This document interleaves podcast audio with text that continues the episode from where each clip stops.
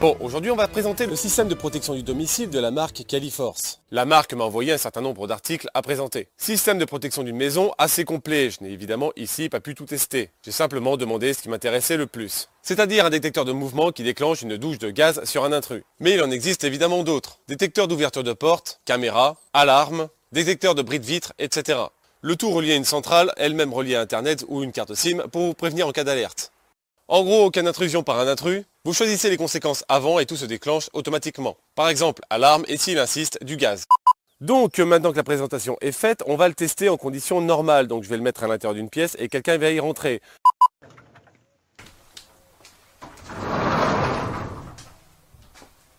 It was at this moment Jackson knew he fucked up.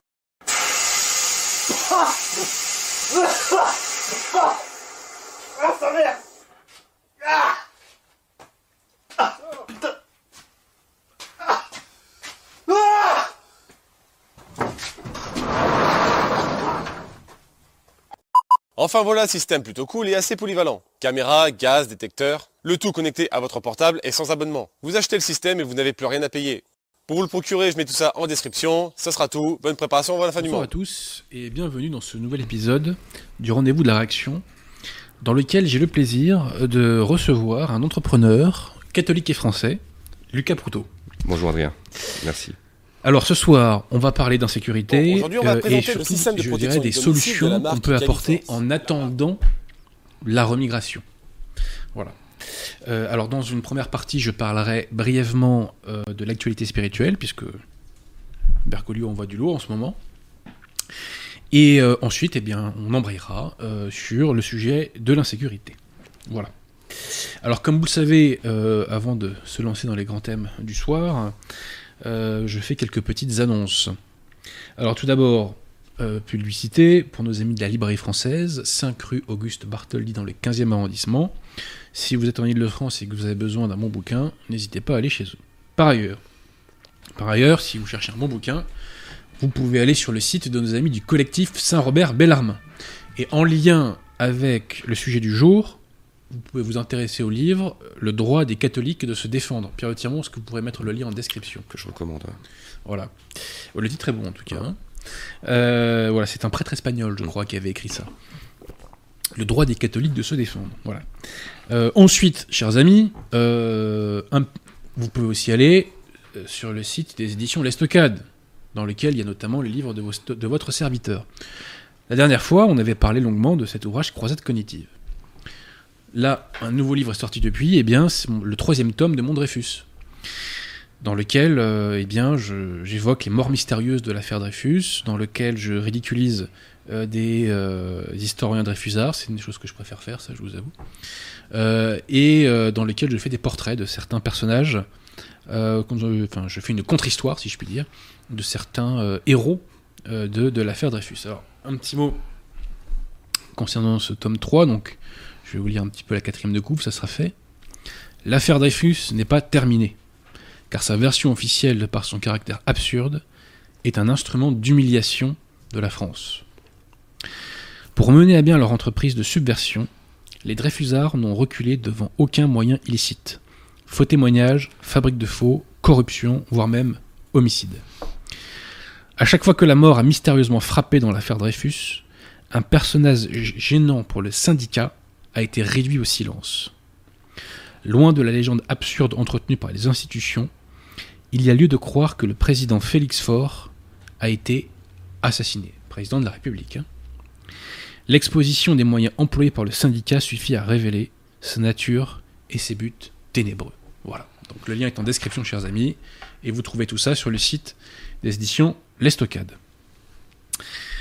Euh, ensuite, comme vous le savez, hein, euh, nous faisons, euh, nous relayons euh, certains sites euh, amis. Donc, la chaîne YouTube Défense de la foi euh, a une nouvelle vidéo que je vous invite à aller voir parce que c'est sur un sujet très important.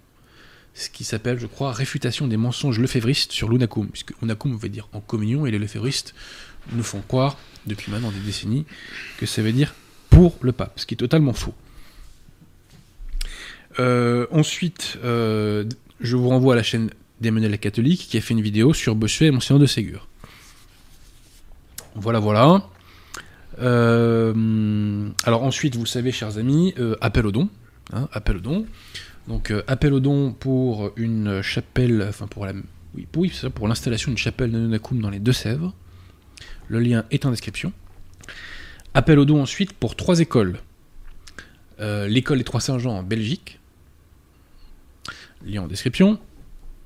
L'école Notre-Dame Auxiliatrice en Bretagne, dans la commune de Beton. Et si vous en avez sous le coude, n'hésitez pas euh, à aider euh, Notre-Dame Auxiliatrice, puisque en ce moment, ils ont un grand besoin euh, de liquidité. Donc, c'est le moment ou jamais, si je puis dire. Et enfin, appel au don pour l'école Saint-Expédite. Alors, je précise aussi que plusieurs de ces écoles recrutent. Donc, renseignez-vous si vous êtes dans l'enseignement et tout ça. euh, euh, dans le domaine de l'enseignement. Puis je crois qu'il y a même une des écoles, je crois que c'est notre auxiliatrice, je crois, qui recrute un directeur. Donc n'hésitez pas, chers amis, euh, à aller sur leur site. Donc voilà, appel au don pour trois écoles. Appel au don aussi pour la communauté catholique du sud de la France, l'œuvre de l'étoile. Le lien est en description également. Voilà. Je pense que j'ai tout dit. Alors, j'annonce aussi une séance de dédicace. Séance de dédicace d'Alain Pascal à la Librairie française le 18 novembre prochain. Voilà. Et avec ça, euh, il me semble que j'ai tout dit. Voilà. Alors, avant de céder la parole à notre ami Lucas, euh, pour parler d'insécurité, euh, faisons un petit point, chers amis, sur l'actualité spirituelle. Il y a beaucoup de choses à dire. Alors, tout d'abord, un mot sur un livre qui vient de sortir de monsieur Anne Edgar Wilk, qui s'appelle Regard de la foi sur l'évolution, l'origine de l'homme d'après les pères de l'Église. Donc la conclusion, elle est très claire. Euh, les pères de l'Église parlent dans le même sens que le magistère, ce qui est normal. Et donc non, chers amis, non. L'homme, alors bouchez-vous les oreilles piratièrement, hein. l'homme ne descend pas euh, du macaque, euh, de la langouste ou de l'asticot. Non tous les hommes descendent d'Adam et celui-ci eh bien, a été créé par le bon Dieu à partir de la terre. Ce livre est important, c'est un livre de combat. Pourquoi? Parce que le darwinisme et tous les autres systèmes évolutionnistes ont été des machines de guerre euh, pour faire apostasier. Donc il est important de désinguer euh, ces théories complètement absurdes. Absurdes. C'est ce que disait d'ailleurs un, un ancien pratiquant d'occultisme qui s'appelait Roger Morneau. Et dans ses cercles, il disait on va détruire la Bible sans la brûler. Et que le fondement de, la, de, cette- de ce projet était la, la- la propagation de la théorie de l'évolution. Voilà. Et, et, scoop, les professeurs qui l'enseignaient étaient considérés par les esprits euh, qu'ils invoquaient comme des, euh, comme des prêtres. Tiens donc, Ouais. Roger Morneau, si jamais. voilà. Au cœur Donc, du surnaturel. chers amis, l'homme ne descend pas du macaque, il n'a pas d'ancêtre commun avec lui, et si vous en doutez, vous allez sur Google Images et vous tapez macaque. Voilà. Eh bien moi, ça ne ressemble à personne dans ma famille personnellement. Voilà. Non, mais- Donc euh, vous tapez babouin, orang-outan, tout ce que vous voulez, voilà. Moi personnellement, voilà, je, je vois pas de lien. euh, voilà. Donc c'est euh, une preuve supplémentaire de, de l'absurdité de cette théorie, qui d'ailleurs n'est pas une démonstration scientifique, chers amis, c'est une hypothèse purement gratuite. Et c'est pas propagé dans toutes les écoles du monde. Hein. euh, Oui, aux, aux États-Unis, ils sont beaucoup plus, beaucoup plus offensifs là-dessus. Voilà. Euh, voilà, donc je voulais donc faire la promotion de ce bouquin. Euh, j'ai pas encore creusé le dossier de, comme j'ai creusé par exemple l'affaire Dreyfus euh, ou d'autres autres sujets, mais un jour, il faudra que je fasse une émission sur cette supercherie. Donc euh, Pierre Tirmont mettra des boules caisses pendant cette émission. Il est ouvert d'esprit de toute façon. Alors deuxième sujet euh, qui n'a rien à voir. Euh, un de mes amis, pour des raisons professionnelles, est allé au Pérou, à Lima, pendant quelques temps. Et je précise que cet ami est conciliaire. Et là-bas, eh bien, il a observé le délire liturgique Novus Ordo. Et il m'a dit, c'est comme en France, en pire, sauf que, là-bas, les églises sont blindées. Elles sont blindées. Un de mes contacts qui est en Argentine m'a également dit que c'était le cas en Argentine. C'est-à-dire que là-bas, il y a des masses totalement non catéchisées qui vont euh, à la, entre guillemets, dans la fausse messe Paul VI, on a déjà répété ici qu'elle est invalide, que c'est la, fausse messe du salut universel, etc. Bref. Donc c'est blindé également. Et je crois, mon cher Lucas, qu'au Brésil, c'est également le Complet. cas. Puisque Br- Lucas habite au Brésil en ce Oui, moment. complet. Voilà.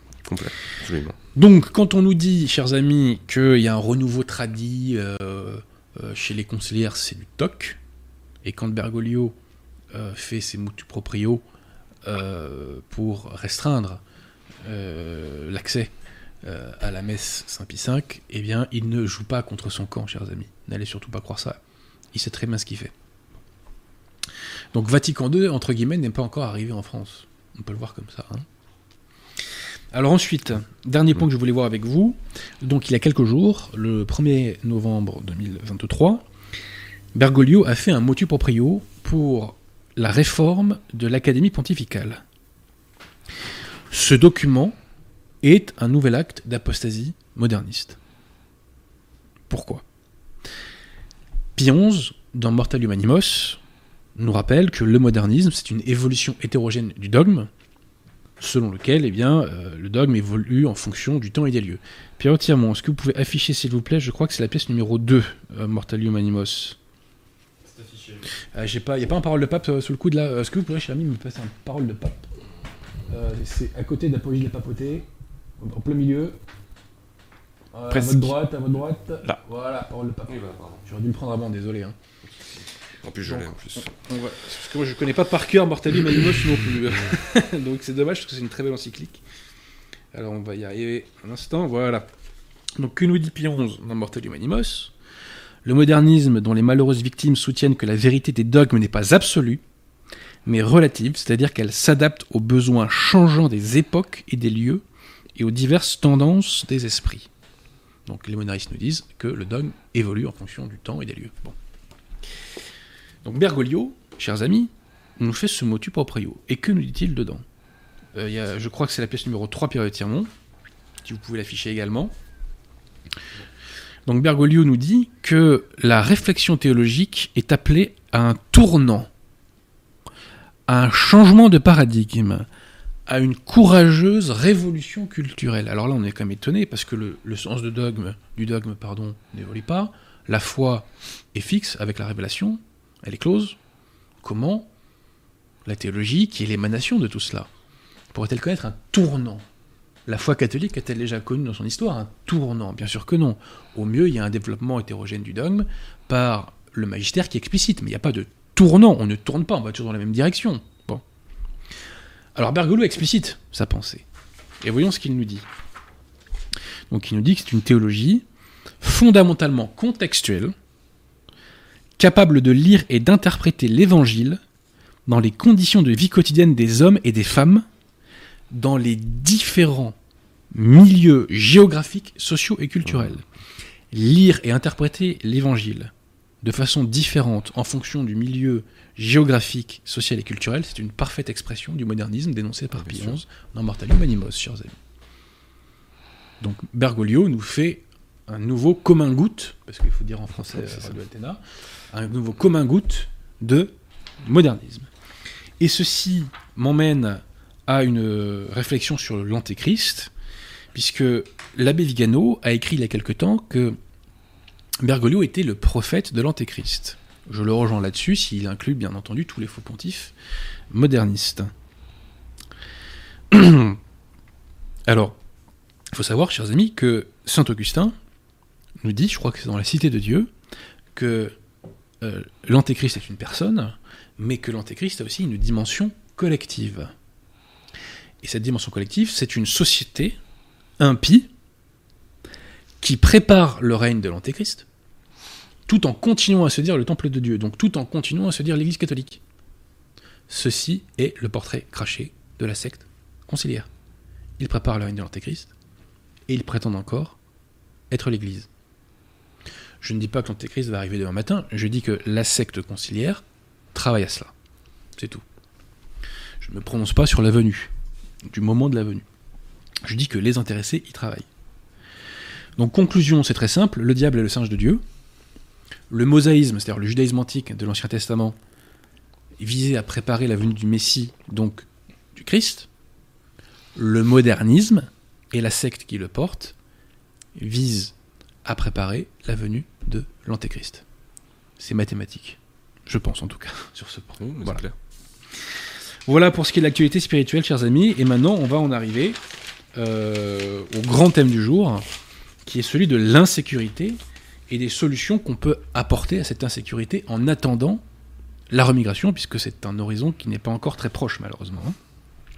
Donc tout d'abord, je précise que dans mon bouquin Croisade cognitive, euh, je consacre un chapitre à la, nécess- à la nécessité absolue de restaurer la peine de mort pour restaurer la nécessité de l'État. Et je développe l'idée selon laquelle la société et même la nation sont devenues dysfonctionnelles, c'est-à-dire qu'elles ne remplissent plus leurs missions, enfin les missions qui leur sont normalement attribuées, et notamment la sécurité. Voyez. Bon. Pourquoi en est-on arrivé là, chers amis? C'est très simple. Monseigneur Gaume nous dit que au XIXe siècle, le sens de la vie a changé. Pendant des siècles et des siècles, le sens de la vie c'était faire pénitence, se sanctifier pour sauver son âme, pour aller au ciel. Et au XIXe siècle, changement de définition de la vie, changement du sens de la vie dans la tête des gens, la vie devient l'accumulation maximum de jouissance. Résultat, cette vision du monde s'impose peu à peu, en 1945, puis avec Vatican II, et la génération des boomers a pensé qu'elle pouvait s'affranchir des contraintes nécessaires au bon fonctionnement des sociétés, notamment la peine de mort, notamment les frontières, notamment la religion, etc.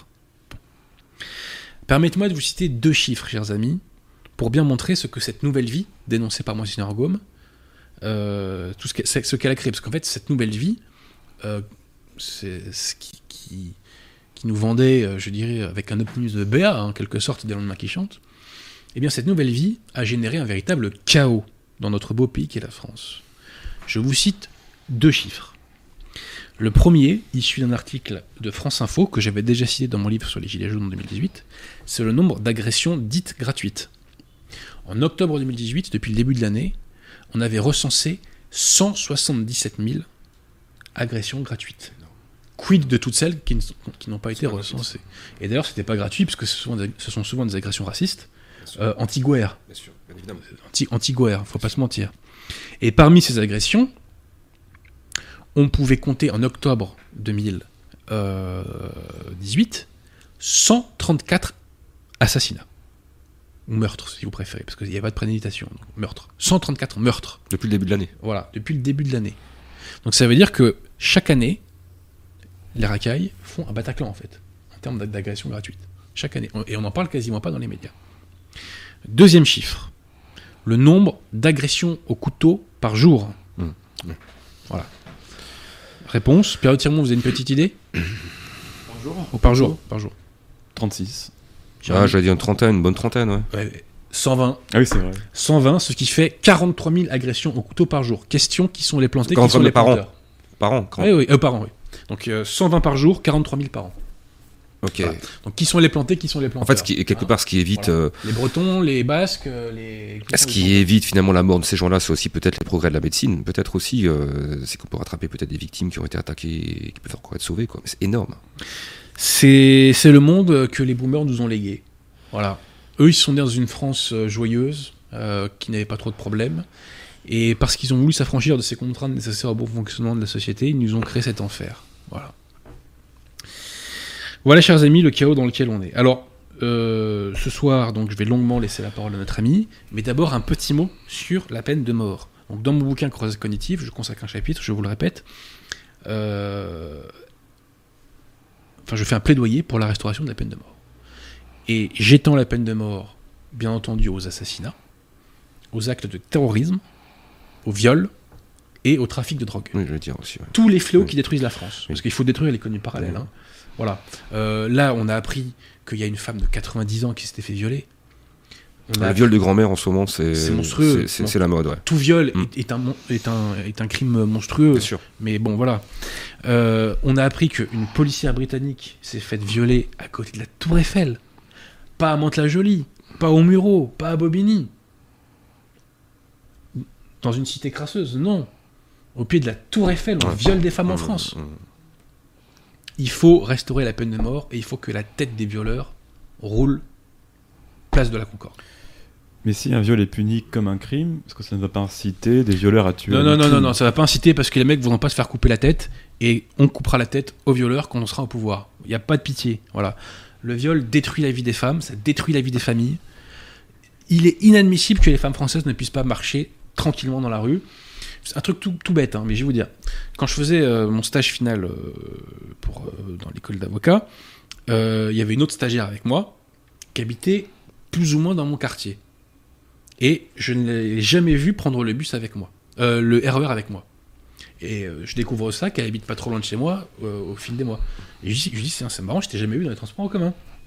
Ah mais c'est normal, moi je prends jamais le RER, je rentre que en bus, même si c'est beaucoup plus long. Ouais. Et je dis ah bon pourquoi? Bah c'est très simple. Hein. Euh, moi euh, après 20h c'est fini, Ouais, c'est ça. c'est fini, voilà. Donc euh, voilà. Et comme quand on est avocat, parfois on a des erreurs un peu, euh, voilà. C'est ça. Bah, en fait, c'est- là où on allait y venir. C'est qu'on on devient finalement, on vit comme des expatriés dans notre propre pays. Bien sûr. En fait, si demain cette jeune femme était mutée, par exemple en Afrique du Sud, pour travailler dans, dans le domaine du pétrole ou pour des grandes entreprises françaises, elle devrait vivre comme ça, s'imposer ce genre de discipline. Voilà. Mais aujourd'hui, c'est maintenant ici. Alors, je précise que c'était pour éviter les gens d'ultra droite, hein, euh, je, je précise. Hein. Bien entendu, bien entendu. Bien sûr. voilà. Alors, chers amis, donc, peine de mort contre les assassins, les terroristes, les violeurs et les trafiquants de drogue, parce qu'il faut détruire l'économie parallèle. Parce que pourquoi il y a autant de racailles Parce que l'économie parallèle, c'est un sujet qui n'existe pas dans les médias, mais c'est une réalité qui dévore la France, hein. complètement. Alors, chers amis, sachez que euh, la peine de mort est une matière infaillible, puisque ça concerne le cinquième commandement. Et l'Église a toujours défendu infailliblement euh, la moralité de la peine de mort. Pierre Tirmont, est-ce que vous pouvez afficher, s'il vous C'est plaît vrai que beaucoup de gens l'ignorent, pièce ça. numéro hein. 1. Ouais, bah, on va le rappeler, cher ami. On va Ouais. le rappeler. Là. J'affiche. C'est très important. Et vous allez voir en quels termes. Catéchisme du Concile de Trente, citation. Il est une autre espèce de meurtre qui est également permise. Ce sont les homicides ordonnés par les magistrats qui ont droit de vie et de mort pour sévir contre les criminels quand les tribunaux condamnent et pour protéger les innocents. Quand donc ils remplissent leurs fonctions avec équité, non seulement ils ne sont pas coupables de meurtre, mais au contraire, ils observent très fidèlement la loi de Dieu qui le défend. Quand on applique la peine de mort, nous dit l'Église catholique instituée par Jésus-Christ, pas la fausse Église qui bénit l'homosexualité, hein, euh, l'Église instituée par Jésus-Christ, elle nous dit qu'on observe fidèlement la loi de Dieu. Que nous dit la secte conciliaire sur le sujet? Vous le savez, chers amis, très souvent, ce que l'Église catho- catholique approuve, la secte conciliaire le condamne. Voyons ce qu'il nous dit. Donc, catéchisme, pseudo-catéchisme de l'Église catholique de Bergoglio, donc ça relève du magistère ordinaire normalement, donc c'est censé être infaillible. Bergoglio nous dit, donc là c'est toujours affiché à l'écran, Tirmont, hein. Oui. c'est pourquoi l'Église enseigne à la lumière de l'Évangile que la peine de mort est inadmissible, car elle attente à l'inviolabilité et à la dignité de la personne humaine, et elle s'engage de façon déterminée en vue de son abolition partout dans le monde. Donc on a l'Église catholique qui nous dit que quand on applique la peine de mort, on observe loi de Dieu, et on a la secte conciliaire qui nous dit que la peine de mort est contraire aux évangiles, puisque c'est dans les évangiles que Bergoglio prétend avoir vu cette condamnation de la peine de mort. Et donc il accuse l'Église catholique d'avoir porté atteinte à la dignité de la personne humaine pendant 2000 ans, en ayant approuvé la moralité de la peine de mort. Cet article du catéchisme est une accusation règle de l'Église catholique. Chers amis. Voilà. Ce que l'Église approuve, la secte le condamne. C'est très simple. Et inversement, l'Église catholique condamne la pratique des mœurs contre nature, la secte conciliaire les bénit désormais. Vous voyez? Bref, il nous faut restaurer la peine de mort, et ça sera le signe que le bien commun l'emporte de nouveau sur l'individualisme, parce que ceux qui sont contre la peine de mort souvent ont une approche individualiste. Ils ne pensent pas au bien commun de la société. Nous, nous voulons restaurer les biens communs de la société, et nous voulons que les... Pasqua disait faut terroriser les terroristes, c'est vrai, il faut terroriser les assassins, il faut terroriser les violeurs, il faut terroriser les trafiquants de drogue. Voilà. Et il faut que la France redevienne un lieu où on peut marcher tranquillement dans la rue, sans avoir peur de se faire désosser ou de se faire violer pour un regard de travers. Voilà, c'est pas compliqué. J'en ai fini pour ma partie, mon cher. Après, on pourrait, Ouais. en, en- en solution, euh, en, en attendant, on pourrait déjà euh, se contenter qu'ils appliquent correctement le code pénal, hein, pour commencer, quoi, déjà dès, dès aujourd'hui, quoi. Tout fait, mais ils ne peuvent pas. Parce que le système carcéral étant saturé, ouais, c'est ça, en fait. ouais. ils sont obligés de laisser dehors euh, un grand paquet de monde. Même si avec le Covid, euh, madame, j'ai oublié son nom, la ministre de la Mm. Justice, là, qui n'a pas laissé une trace sans Bah. utile impérissable, j'ai oublié son nom, là. Belloubet, je crois. Ah bah là, c'est euh, du recul. euh, laissé tous les criminels, enfin un grand paquet de criminels sortir. Bref. Les pauvres, ils ont rattrapé le Covid, quoi. Bon. Mais La question, c'est pourquoi est-ce que, pourquoi est-ce qu'elles sont pleines Je veux dire, on peut en construire. Enfin, je sais pas, c'est peut-être une question de budget. il y a ou- trop de Bretons, il y a trop de Basques en France, pour ça. euh, je sais pas, puis tirons des explications. Mais ceci dit, alors, Sarkozy voulait lancer un grand projet Oui. de, de construction de prison. On va mettre ça à son crédit. Oui. Sauf que la gauche a mis le veto et a totalement Ah oui. interrompu le projet, donc on ne s'est pas fait. Ouais. Mais en France, il manque au bas mot 50 000 places de prison. Oui. Au bas mot, chers amis. Donc quand on sera au pouvoir, on relancera le BTP en faisant ça. construire un grand nombre de prisons en France et on mettra des prisons dans le 92. Et, et- Dans le et- 92, pas trop loin euh, bah, des, des grandes villes, hein, le Valois-Perret, toutes ces villes bourgeoises qui ont collaboré, qui ont fait venir. Voilà, il faut que ces gens-là. et pri- et privé de karting aussi, hein, parce que euh, je sais pas si vous avez vu, euh, ça avait fait scandale. On, Non, dites-moi. on laissait faire du karting. euh. Oui, ça mise bien en prison. Ouais. Ouais, ouais. Non, non, mais c'est vrai. Vous Oui, tapez oui, ah karting. oui, ah oui, bah oui, bah mais- oui. mais oui, mais bien faire sûr. du karting. Et bah oui. Voilà, PlayStation, euh, Ah, mais là, voilà, c'est du karting. Là, c'est prostituées, du- prostituées, hein, puisqu'on apprend que des violeurs euh, s'accouplent avec des femmes en prison quand même. Oui, au parloir aussi, pareil. non, mais c'est effrayant. une liberté. Ah, mais attendez, Ouais. C'est la société est dysfonctionnelle, donc les prisons non plus ne font plus leur travail, chers amis. Non, mais c'est tout- c'est toute une, c'est toute une, toute Tout une construction. Tout est à tout est à refranciser, c'est la morale de C'est pour ça que je, je, j'ai des doutes quand euh, Éric Zemmour euh, parle de suicide français dans son dernier livre. Euh, moi, je dirais plutôt que c'est un assassinat hein, quelque part. hein. C'est les deux, Et- parce qu'il y a l'assassinat des forces de subversion, Ouais. et il y a les masses amorphes Oui. qui acceptent et qui sont contentes et qui en redemandent. Oui, mais c'est c'est là où quelque part je, on en, re- on en revient au point que vous disiez tout à l'heure par rapport au livre que vous partagez par rapport à la théorie de l'évolution, c'est que les masses sont conditionnées déjà Oui. par entre guillemets un dogme du système de base, c'est qu'on descend du singe. Et tout est construit, LOL. tout est construit à partir de là en fait. Et, et- et du coup, le fait qu'on bah, qu'on soit finalement attaché que cette vie ne soit que celle-ci, en réalité, c'est aussi d'ailleurs une, des plus- une des plus grandes causes de la criminalité. Ce que vous disiez tout à l'heure avec euh, Monseigneur Gaume, dans le crimi- pour le criminel, il n'y a de vie que celle-ci. Bien sûr. Pour accéder à la jouissance, À la jouissance, oui, tout à fait. exactement, il est prêt à faire les actes. S'il savait, ne serait-ce que s'il savait, je parle vraiment de foi, je parle pas seulement d'un point de vue intellectuel, mais s'il savait que les actes qu'il commet aujourd'hui ont une incidence sur la vie future, sur euh, Oui. la vie après la mort, il ne ferait pas la moitié du dixième de ce qu'il ferait, il prendrait pas de risque. Bah, C'est bien parce qu'on est conditionné déjà de base par rapport à la théorie de l'évolution, qu'on a de vie que dans celle-ci, qu'on doit jouir le plus possible, en tout cas le plus rapidement possible, Ouais, ouais, quitte, à utiliser, quitte à utiliser la violence. quoi. Tout à fait. C'est sûr que s'il avait peur de commettre des péchés mortels, Après, il y a le, après, il y a, il y a effectivement, il y a le mal, il y a, il y a- le petit larcin, enfin dire les, les petits sauvageons, comme on les appelle aujourd'hui, les petits anges. Mais après, vous avez effectivement les vrais criminels, on va Qui, les eux- montagnes, les montagnes. voilà, Les montagnes. voilà. Non mais qui, Sur montagne. Voilà. Non mais qui, qui, eux, par contre, là, c'est, autre chose. Ils, ils c'est le mal pour le mal, quoi. Clairement, d'ailleurs, on en parlait ce soir.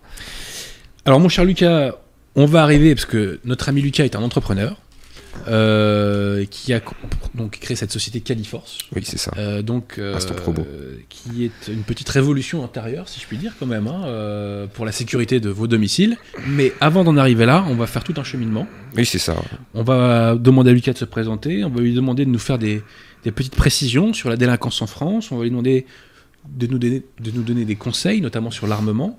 Oui. Et ensuite, on arrivera à son produit. Et moi, je le dis d'avance et j'assume, moi, je suis sous le charme de ce produit. Oui, bon, Tiens, bon. on dit. Vous aussi, non? Bah, je l'ai pas encore vu, j'attends la démonstration. Oui, vous on voulez va faire On une essaye, on démonstration, essaye, là, on essaye Attention là, hein, euh, il réclame, hein, il réclame, hein. Attention, hein. Donc on va parler de beaucoup de choses. Alors d'abord Lucas, je vous remercie aussi parce que c'est grâce à vous que j'ai fait l'émission sur le rosaire. Merci. Voilà. Merci beaucoup C'était de. une très belle émission grâce à vous. Bien sûr. Et chers amis, Grâce aussi à un ami, hein, à Frédéric, ouais, mon, mon ami que- qui, a, que- qui a écrit le texte et je l'ai conservé pour des bonnes occasions. que, que nous saluons Frédéric. Voilà. Et, euh, et que disais-je, cher ami, euh, oui, euh, pour lutter aussi contre la délinquance et pour que la France aille pour le mieux, on a besoin d'une armée. Faut, faut de quand gens même savoir, rosaire. faut quand même savoir que par rapport au rosaire, euh, vous tapez euh, rosaire miracle d'Hiroshima. Ouais, je sais tout pas fait, si ouais. euh, c'est c'est un miracle qui, qui est euh, trop peu connu, mais pourtant qui, qui- qui est bien réel. hein. Vous avez sept prêtres jésuites qui priaient le ouais. rosaire euh, quotidiennement euh, à Hiroshima. Ils étaient à 100 mètres de, de la bombe. Ils étaient tous intacts. Ils sont tous sortis. Tout le monde est mort. Et ils ont vécu entre 30 et 33 ans encore à la suite de, Voilà. de l'attaque sans être impactés par les radiations. Quoi. Donc, si ça peut faire ça à Hiroshima, imaginez-vous dans un cambriolage. Le rosaire, le rosaire, ça sert à tout, euh, et ça ne servira contre l'Antéchrist peut-être, allez savoir. Oui, non, mais clairement, par contre, le non, mais vraiment, tapez miracle d'Hiroshima, rosaire, miracle d'Hiroshima, pour ceux qui sont euh, sceptiques, c'est. euh, Bah écoutez, ouais, ouais, ouais, ouais. donc n'hésitez pas, hein, cher ami, on a besoin d'une armée qui dit le rosaire, donc voilà. Euh, donc d'abord, peut-être que vous pouvez vous présenter, euh, mon cher Lucas Oui, bah écoutez, bah, moi je m'appelle euh, Lucas Proto, j'ai créé une société qui s'appelle Califorce. Euh, Je suis passionné à la base en domaine tout ce qui est. En fait, à la base, je cherchais comment être entrepreneur et pouvoir lutter contre le mal. Quoi. Voilà. Donc, euh, il y a un, un moment donné de ma vie, en- je voulais rentrer dans la police nationale. C'est ce qu'on vous tournez mal, ça. Mm, oui, bah quelque part, mais bon, Non, d'un je autre côté, plaisante. se soumettre à une hiérarchie euh, et se dire, en fait, finalement, dans la police, bah, on est.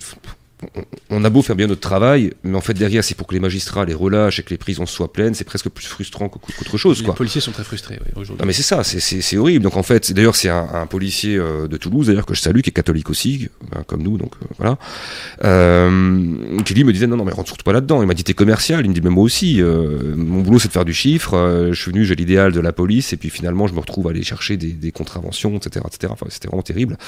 Donc du coup je me suis dit bah tiens, euh, on va trouver une solution de lutter contre pour lutter contre le mal d'une autre manière. Donc très clairement instant produit.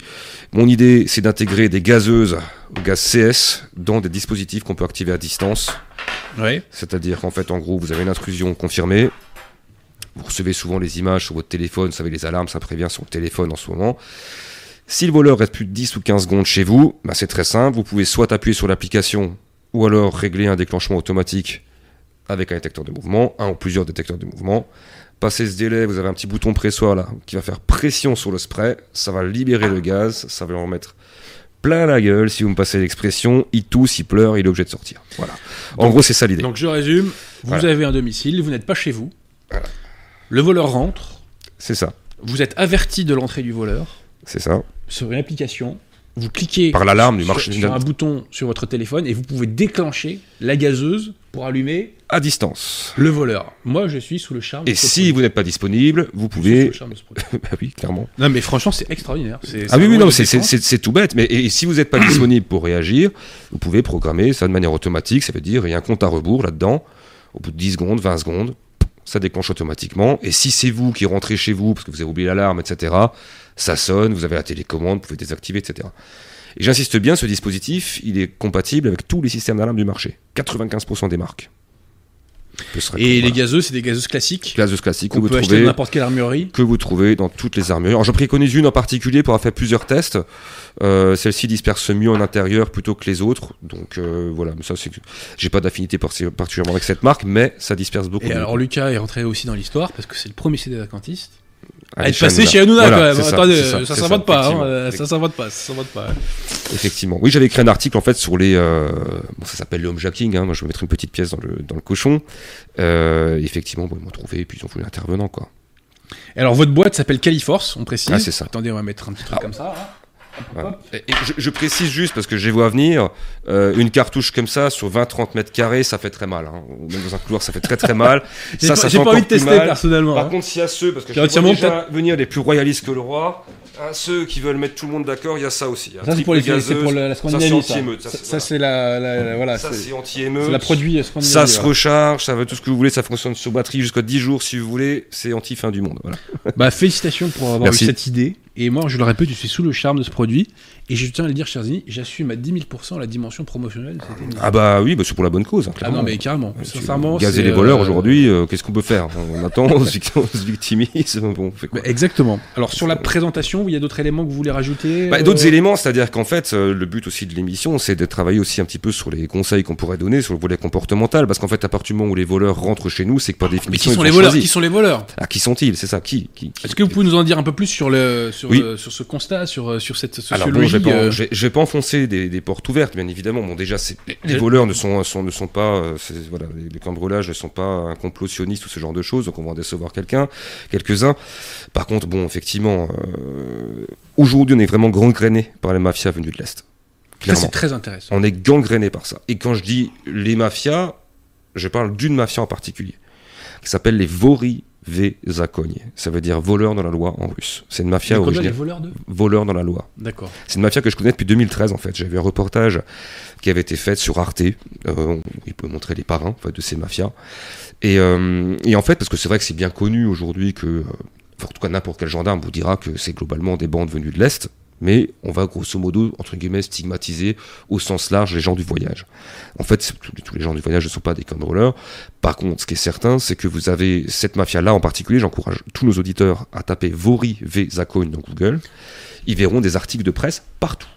Est-ce que vous connaissiez ça, Pierre Etienne? Non. Absolument pas. Moi non, Non. plus. Je- J'ai découvert grâce à vous. Alors, les Vori Vezakon, pour la petite histoire, c'est 50% des cambriolages en France. Selon le journal Le Monde en monstrueux. 2019. Cette seule, cette, cette seule organisation. Non, mais Donc, on rajoute après, Et les gens du voyage, pas les noms des gars. on des- rajoute. des bah si, mais si, ça si, si, si, si, ah bah si, ça tombe, hein. Ça tombe, hein. Des fois, c'est des coups de filet de 30 personnes. Vous tapez Vori Vezakon dans Google, vous verrez, les, vous verrez les articles de presse, c'est des, des 30 personnes qui sont arrêtées, des 20 personnes, etc. Donc après, vous avez effectivement le, le- donc après aussi de communauté d'agents du voyage, vous avez aussi effectivement le banditisme des cités, vous avez après les cambrioleurs, bah, les, bons, les bons français aussi, ça existe aussi, hein. Bien sûr. souvent un petit peu solitaires ou qui euh, pour, pour l'alcool, la drogue. J'en connais un qui a mal tourné, ouais, comme ça. Non, non, mais ça, ça, Il ça se se fait, reconnaîtra. ça se fait aussi. Donc en fait, deux phénomènes, c'est qu'on est gangréné par cette mafia-là, je vais vous donner quelques détails pour euh, donc, dans une minute, mais aussi par le, le recyclage, je dirais, des bandits de, de cité, ou même des anciens braqueurs, qui vont maintenant s'orienter plutôt dans le braquage à domicile, dans le braquage plutôt de particuliers, en tout cas de chefs d'entreprise, mais directement chez eux. D'accord. Parce qu'on est passé, si vous voulez, des braqueurs de banque aux braqueurs, on va dire, de commerçants. Mais maintenant, les commerçants, bah, les caisses sont vides. Il y a de plus en plus de caméras, de plus en plus d'alarmes. Donc, de vous à moi, entre aller risquer de cambrioler un commerce pour aller éventuellement trouver un fond de caisse. Oui, pour, cent- pour 150 balles, est-ce que ça vaut le coup bah, de prendre dis 10 franchement, vous avez un buraliste, vous savez qu'il habite au-dessus. euh, moi, je vais pas cambrioler, euh, je vais pas faire un vol à main armée la journée. Je vais lui faire toc-toc quand il va dormir en haut. hein. c'est aussi ça. Bah, j'ai relevé, j'ai relevé les, les points, les points d'attaque. Mais en gros, c'est ça. Donc, on est passé des braquages de banque au braquage de commerce. Mhm. braquage de commerce qui s'est globalement effondré en France, hein, c'est presque moins 40% en, en 10 ans. D'accord. Ah oui, ça existe toujours, mais ça va se ramener à, ça va être amené à disparaître. Ou là maintenant, par contre, ce banditisme euh, des cités se recycle maintenant dans le, euh, dans le braquage particulier à domicile. Donc c'était là le cas de l'intervention chez Hanouna, c'est que euh, bah, un jour ils avaient un faux livreur. Et puis le lendemain, c'était un faux voisin. Donc il m'avait appelé la veille. Il me dit, il y a un truc sur les faux livreurs. Vous avez écrit un article sur les faux, Faux livreurs. livreur, faux chauffeur Uber, euh, bref. Ah oui, oui, oui, non, mais de toute façon, c'est simple. Les, euh, les, en, en- en deux mots, les attaques, aujourd'hui, 31% des cambriolages sont tentés en présence des occupants. Ouais, c'est pas moi qui c'est l'invente. c'est colossal. Hein. C'était, alors ça, c'était, je précise, pour ceux, c'était avant les confinements. Parce qu'on pourrait dire, ouais, pendant le confinement, les gens sont à la maison, donc Mm. euh, c'est normal que. Non, non. C'était avant les confinements. Et j'ai vu euh, un chiffre passer chez la MMA. Donc, ça, c'est source enquête de vie et sécurité du ministère de l'Intérieur. hein. D'accord. 31% en présence des occupants, tentés. 26% lors de courtes absences inférieures à 15 minutes. Et 41% lors d'absences plus longues. La MMA a lancé un chiffre, c'était il y a deux mois, j'ai vu l'article, j'ai pas eu la présence d'esprit malheureusement de le mettre dans mes favoris, en tout cas je pense à l'avoir fait, mais je ne l'ai pas fait.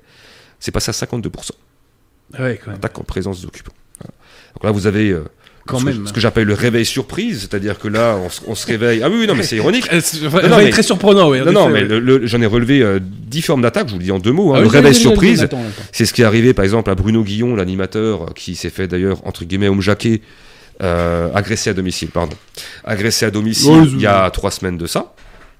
Donc en gros, Oui, c'était, oui, oui, c'était pas En fait, qui c'est simple, tu te réveilles, un- Radio, là, c'est pas ça bah, c'est simple, tu te réveilles, t'as un glock dans la bouche et une lampe torche dans les yeux. hein. C'est aussi simple que ça. T'as pas Oui, compris ce qui- c'est- Non, mais oui. c'est ça. Il y a Ensuite, Guillaume Play de Énergie aussi qui s'est fait braquer et qui depuis est devenu un peu plus à droite. euh. c'est, c'est- euh, oui, bah souvent ça les, ça les- parfois ça les guérit, ouais. Mais la, ré- Effectivement. la réalité vaccine, des fois. Ouais, ouais, non, mais Voilà. pas toujours. Hein. Des fois, il leur faut que ça arrive deux, trois Oui, fois quand même. C'est hein. ce que j'appelle, oui. Alors, il y a le- ce que j'appelle le stade 3 du gauchisme, effectivement, où là, c'est les gars, ils sont, ils sont Non, incurables. non, mais- quoi. mais, voilà. Mais poursuivez, cher ami. Alors, c'est arrivé aussi à Bernard Tapie. Hein. L'entrée-sortie, c'est-à-dire guet-apens lors de l'entrée, lorsque vous rentrez des courses, en fait, hein, madame, bah, quelque part, imaginez-vous maintenant, vous avez une villa, ou même un appartement du 16e. Allez, braquer la villa, euh, cambrioler la villa, ça demande des compétences, il faut désactiver le système d'alarme, il faut venir avec des brouilleurs, et c'est toute une... Quelque part, vous attendez Une madame, logistique, si on peut vous, dire. ouais. vous faites quelques repérages, vous savez que monsieur au travail, que madame rentre des courses, tu attends madame avec son sac de courses, tu dis, tu- la mets sous contrainte, et puis tu obtiens tout ce que tu veux. Pourquoi s'amuser à chercher à désactiver des systèmes de sécurité alors que finalement il suffit d'attendre que madame rentre des courses? Voilà, C'est aussi simple. Donc oui, aussi simple que ça, cette mutation-là. Bien sûr, les plus intelligents se sont orientés dans la cybercriminalité. hein. Là, on parle de- des gens Mm. hein, plus, plus en bas de l'échelle, mais par contre, qui sont. Des fois, j'emploie moi-même à tort le mot euh, petite frappe, mais en fait, pas du tout. hein, parce qu'ils sont, ils ont rien dans le crâne. Ils ont aucune, euh, aucune valeur pour l'être humain, clairement. Le colis, euh, le colis inattendu, donc un faux livreur. Le faux agent EDF ou de police. Le cambriolage raté. C'est-à-dire, en gros, bah, il s'introduit. euh, bah, il pensait qu'il y avait personne, qu'il y avait quelqu'un. Mhm. Souvent, ils partent. Parfois, ils restent. L'attaque surprise. non, mais c'est triste à Ouais, dire, mais c'est. L'attaque surprise d'un commando armé. Donc là, pareil, j'ai l'exemple en tête d'un vigneron. Ben, toc toc, 19h, il est en train de manger, ça ouvre la porte, et puis t'as et puis t'as quatre mecs en armés, mais jusqu'aux dents, qui attaquent vigneron, quoi. Parce que vigneron, bah, c'est des gens qui sont connus pour avoir de l'espèce de côté, etc. Quoi. Chercher le commerçant au-dessus de sa boutique, ce que je te disais, pourquoi aller braquer le tabac, euh, de- braquer le tabac alors qu'il suffit d'aller le chercher en haut? L'enlèvement, le faux enlèvement, ça c'est plus rare. La victime reçoit un appel à son travail par une, prétend- par une personne qui prétexte avoir mis des membres de sa famille sous contrainte. Ça se fait, mais c'est plus rare. Le carjacking, c'est-à-dire en intrusion à domicile en vue de saisir les clés du véhicule des propriétaires. D'ailleurs, ça j'insiste pour ceux qui ont de belles voitures. Ne laissez pas non plus trop à disposition, mais faites en sorte quand même qu'on puisse les trouver. Parce qu'il arrive parfois qu'ils rentrent chez vous la nuit pour chercher uniquement la voiture. S'ils trouvent les clés, ils vous laissent dormir. Le problème, c'est que quand ils trouvent pas les clés, ils viennent vous, gentil- ils viennent vous le demander, et là, ils sont pas toujours très gentils. Donc j'encourage à laisser les clés. Ouais, des le- populations le- pas très gentilles. truc hein. qu'il faut perdre en premier, c'est la voiture. Il faut être prêt à lâcher en premier, il faut perdre la voiture. Parce qu'il faut toujours, quand on a un certain niveau de vie, il faut être prêt à lâcher quelque chose. Ça, c'est aussi une leçon du Brésil. hein. Si vous êtes, euh, Oui, parce que Si- ouais, si Lucas, vous- je rappelle, est si vous êtes un gringo et que vous promenez et que vous dites non, non, j'ai pas d'argent, j'ai pas d'argent, il va pas comprendre pourquoi t'as pas d'argent. Ça, ça, ça- ça va pas le faire. Et enfin, dernièrement, euh, l'entrée est fracassante, c'est-à-dire que là, il sonne à la porte et puis il rentre, quoi. Donc, euh, oui, oui, donc effectivement, c'est ce. Ça fait partie de, on va dire, de, ça fait partie en fait d'un phénomène plus large, le recy- recyclage des braqueurs, mais ça fait aussi, bah, c'est aussi euh, dû au fait que le trafic de drogue en fait est complètement saturé, quoi. À un moment donné, aujourd'hui, alors c'est sûr, si vous allez en province, c'est plus ou moins des indépendants, ils vont chercher leurs plaquettes, ils font leurs trucs, etc. Ils dépannent les potes. Bien, mais ici, c'est vachement hiérarchisé. Donc en fait, ceux qui sont exclus de ce business-là, ou qui veulent même se constituer une mise de départ, bah, finalement, tu vas, entre guillemets, lever un riche, et puis c'est la meilleure manière, de- c'est la meilleure porte d'entrée, quoi. Quand ils sont intelligents, après, les, les plus idiots vont, vont flamber, et puis euh, recommencer le lendemain, quoi. Hmm. Voilà. Donc, euh, mais j'observe. Si je peux donner un conseil, avant de prendre donner d'autres des conseils, j'encourage les gens Ah, à bien faire sûr, une temps. analyse de, de leur exposition en ligne. Alors là, vous avez un outil, ça s'appelle Lozint. C'est open source intelligence. sans- en fait, c'est l'investigation numérique. Et vous tapez Google Doc. Et en fait, vous pouvez, vous prenez votre nom, votre prénom, vous le mettrez entre guillemets. Et vous avez différentes, euh, en fait, différents sigles. Et en fait, ça vous permet de pouvoir voir, d'exclure du champ de recherche tout ce qui ne vous concerne pas. Et ça permet de pouvoir analyser vraiment votre exposition en ligne. Vous voyez? Hmm. savoir qu'est-ce qu'on peut trouver de vous sur Internet. Parce que ces gens ne sont pas idiots, ils y vont quand, ils sont, euh, quand on est renseigné. Voilà. Vous avez même, même ça, ça se fait en deux temps, c'est que vous avez la partie entre guillemets geek, qui font que geeker, et puis euh, Instagram, Facebook, repérer, etc. C'est bien connu aujourd'hui que les- même les cambrioleurs classiques repèrent en- les réseaux sociaux. Et après, vous avez d'autres équipes qui, eux, euh, Ouais, parce que la question qu'on se posait tout à l'heure, avant de parler de la brésilianisation Mm. euh, et des médias rassuristes, vous m'évoquez pourquoi ils vous choisissent. Ah oui, c'est ça. Pourquoi Sur quels critères vous êtes une victime? Ah, c'est- exactement ça. Alors, il faut savoir que le cambrioleur, lui, c'est euh, la rapidité d'accès aux valeurs, la vitesse d'exécution et la rapidité pour la fuite. Alors, ça a l'air technique comme ça, mais en fait, c'est tout bête. C'est comment est-ce que je peux accéder aux valeurs le plus rapidement possible D'où l'intérêt, dans des villas ou dans des endroits qui sont très protégés, de plutôt de mettre la personne sous contrainte plutôt que désactiver le système. Ça, c'est le premier point. Comment est-ce que je peux agir vite Vitesse d'exécution? Exemple, je rentre dans cette pièce, je vois cette table de mixage, je la prends, je pars. Si je dois commencer à percer un coffre, si je dois commencer à chercher, etc., c'est déjà plus contraignant. D'où l'intérêt effectivement du diffuseur de gaz. C'est que le diffuseur de gaz, on peut leur mettre double ou triple dose, ça leur fera pas de mal. Mais si demain ils rentrent, vous avez une table de mixage à 5 ou 6 000 euros, je sais pas combien ça vaut, mais admettons, on peut toujours la prendre. Par contre, quand vous diffusez du gaz Euh, moi, j'ai déjà testé plusieurs fois dans ma maison. Franchement, je monte pas dans les chambres, aller commencer à chercher euh, sous le lit, etc. Mmh. Donc on, on limite ça. Donc accès, au- au- accès aux valeurs, vitesse d'exécution et itinéraire de fuite. Ce qui va faire que vous allez vous faire comme brûler, c'est vraiment souvent euh, l'endroit où vous vivez. J'ai un cas, un cas maintenant en tête à Nantes, un, un traiteur. Il a son 21e cambriolage. Oh, c'est monstrueux. 21e. Et est-ce qu'il arrive encore à s'assurer, le pauvre? Non, Vous voyez? À peine. C'est. effrayant. Effrayant. Et le, ca- le camion, 7 fois. Bah, dis donc. 21. Et le pire, c'est qu'il a passé, il- a, il a passé comment Bon, au, moins, il, vote, il vote plus à gauche, au moins. hein. Ah non, mais il a jamais. Non, non. Non, on se comprend. Oui non, oui, non, mais même. Non, mais là, non, mais. Non, mais là, c'est terrible. Et en fait, il est dans une zone artisanale, en zone gendarmerie. Il n'est pas en- dans la ville même, en zone gendarmerie. Bah, les voleurs savent très bien que ça peut sonner. Le temps que la gendarmerie arrive. En France, de toute façon, c'est simple. L'intervention moyenne en France, c'est 20 minutes. Ah ouais. Un, un vol, un cambriolage en moyenne, c'est c'est 3 minutes. Donc vous avez tout un, un laps de temps. Bah, c'est comme dans les films, hein. Ocean 12, euh, les films avec euh, Georges Clooney, bon, ça date déjà maintenant, mais qu'est-ce qu'ils regardent? Ils regardent le chronomètre. Donc si eux, ils jugent que 3 à 7 minutes suffisent, bah, ils nous considèrent comme des cibles faciles. Quoi. Ouais, le calcul est Et nous, qu'est-ce qu'on a à leur opposer pour se défendre? Qu'est-ce qu'on a? Et c'est là où, effectivement, vous disiez, par rapport à, à ce que j'appelle le marketing rassuriste, qui est totalement incarné par la publicité, la publicité de secteur alarme, qui est d'ailleurs ironiquement, que quasiment tout le monde a vu, en tout cas chez, chez, chez vos auditeurs, à mon avis, il n'y en a pas beaucoup qui l'ont pas vu, tapez secteur alarme publicité. En gros, bon, bah, je peux Oui, faire, le, je le- peux faire la grille de le lecture. déla- euh, le délinquant a un profil socioculturel étonnant. bah, Voilà. il a 65 ans, il est un bon français, euh, Ouais, voilà, ouais. il a la bonne tête, euh, et puis surtout derrière vous avez l'opérateur qui doit réagir au bout de 20 secondes. Non, en fait ce qui se passe c'est que vous avez un opérateur, vous payez des abonnements de télésurveillance pour qu'un opérateur à 400 km se dise bon bah là ça a été cambriolé. Mais c'est toujours pareil, ce sont des organismes privés qui dépendent du service public. C'est-à-dire, c'est ce que d'ailleurs c'est ce que je c'est ce que je résume, c'est qu'en fait, quel que soit le système d'alarme que vous avez ou ce que vous voulez faire, si vous dépendez toujours de l'intervention rapide des forces de l'ordre, euh, intervention rapide des forces de l'ordre, de l'enquête, de l'enquête, de la de, du jugement sévère idéalement. Ça vous fait rigoler, mais c'est difficile d'y croire. mais Non, c'est- non, non, mais- non, mais c'est qu'on dépend de, l'intervention rapide, du déroulé de l'enquête, de, de, de la peine et de l'exécution de cette dernière. Quand c'est C'est-à-dire exécuté. Le cambrioleur, il sait que vous dites, ok, ça va appeler la police, très bien, mais au pire des cas, au pire des cas, le- les statistiques de toute façon elles sont très claires. Entre, c'est entre 8 et 13% des cambriolages qui sont élucidés en France, selon les régions. Eh ben dis donc. C'est tout. Ouais. C'est Donc il vaut mieux se défendre seul. C'est la morale de l'histoire. Bah, se défendre seul, bah, si vous voulez, on va parler d'armement tout à l'heure. Ce qui est certain, Mais- c'est que quelle que soit l'arme que vous avez, à distance, vous faites rien. Oui, mais il n'y a pas de cambriolage s'il y a Califorce. C'est aussi. j'ai- j'ai- Bah disons, disons que t- on a tendance, euh, quand on a un être humain normalement constitué, si je vous mets ça, euh, On bon, va pas essayer ce soir. Voilà. On va pas essayer ce soir. c'est marrant, je trouve pas Sur- de volontaire. je pas, tiens-moi peut-être, Je, mais- trouve- je trouve pas de volontaire. Ouais, je te c'est remercie, ouais. J'ai- j'ai- j'ai- j'ai Bah, trouvé- pour la, pour la je- science.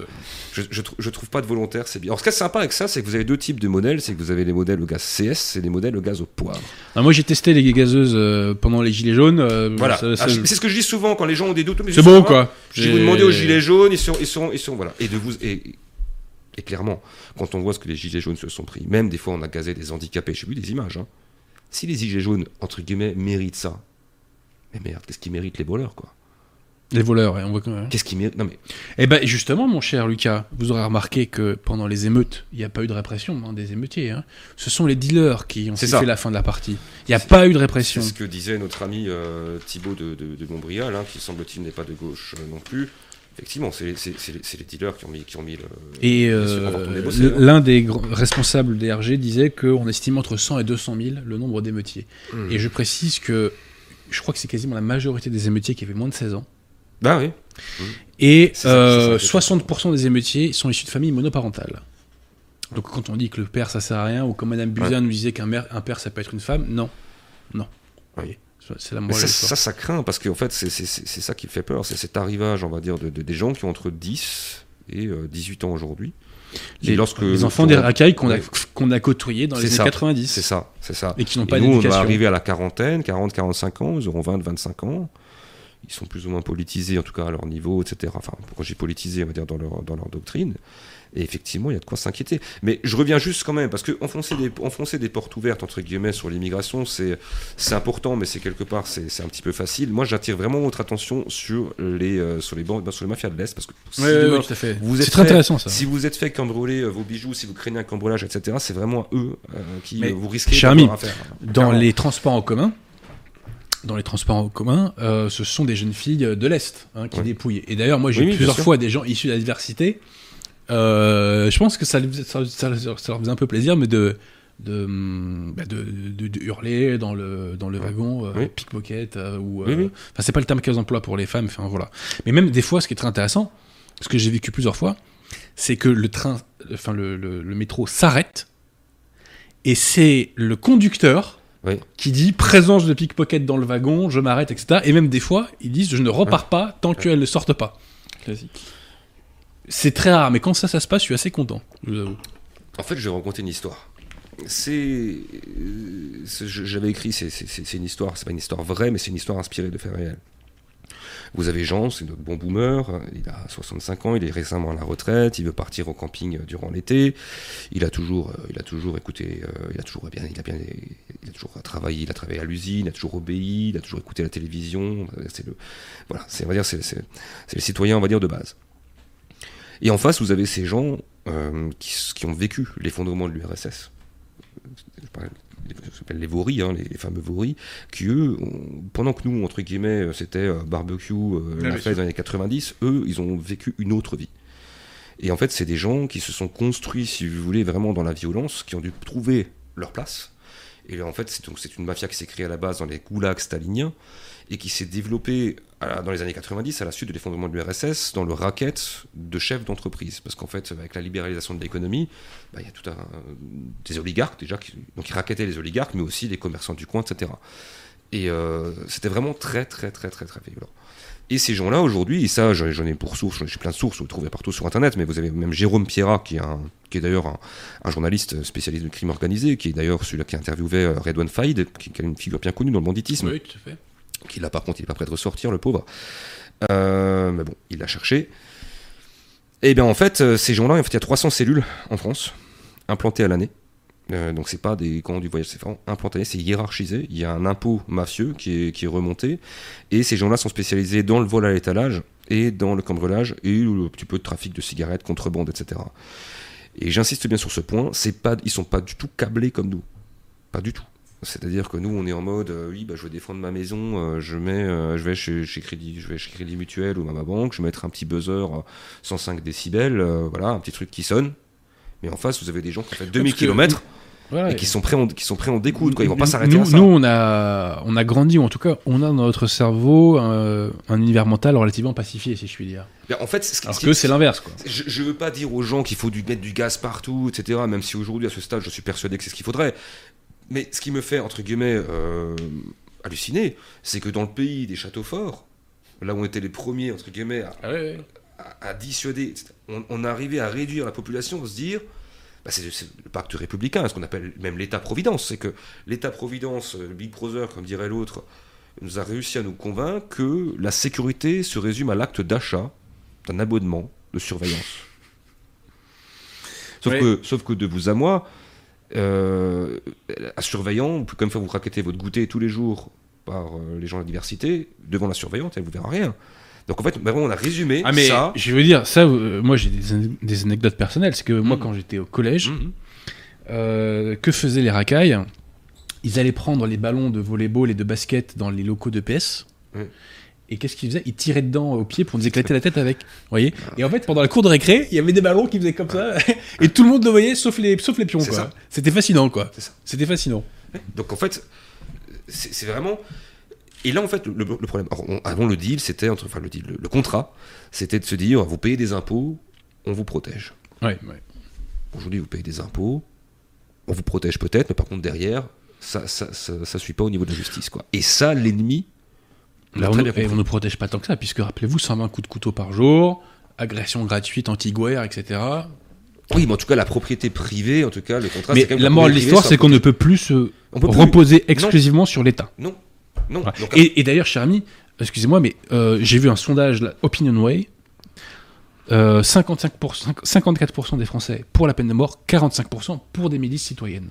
Ah bah oui. Vous voyez? Donc on, on est dans cet état d'esprit-là. Ah oui. Les gens ont compris que maintenant l'État est débordé, En fait, c'est ça. il est débordé, et que maintenant il va falloir qu'on se retrousse les manches. Alors, ils n'ont pas encore tous compris, mais en tout cas, effectivement, ce qui est sûr, c'est que là, les émeutes, il y a eu un avant et un après, quoi. Ouais. c'est clair. Et euh, par contre, c'est vrai que ce qui me rassure pas, c'est que ce soit effectivement les, les, les, les dealers qui ont, qui, ont, qui ont- qui ont dit stop, quoi. Bah, ce sont les nouveaux féodaux, ce sont les nouveaux Oui, féodaux. c'est ça, c'est une nouvelle féodalité, c'est ça, la féodalité des Donc, dealers. voilà, donc ils ont dit il y a à quelques leur années, manant, à leur gueux, euh, maintenant Hein vous arrêtez. Hein Mais D'ailleurs, je, vous- je vous le dis très clairement, ce qui fait la différence aujourd'hui, euh, la situation pourrait être bien pire, hein, que ce soit même au niveau des, que ce soit des bandes de l'Est ou, ou des racailles, ou même globalement, c'est qu'aujourd'hui, ce qui tient vraiment, ce qui fait vraiment la différence entre la France et le Brésil, c'est clairement les aides sociales, hein, très clairement.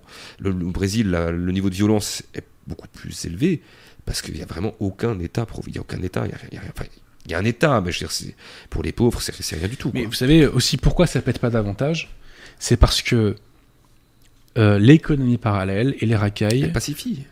ils savent Oui. qu'ils ont intérêt au statu quo. C'est le nouveau contrat Parce que social. le système est en leur faveur, ils le savent. Donc pendant les Gilets jaunes, au tout début, ils étaient sortis pour foutre le bordel. Mhm.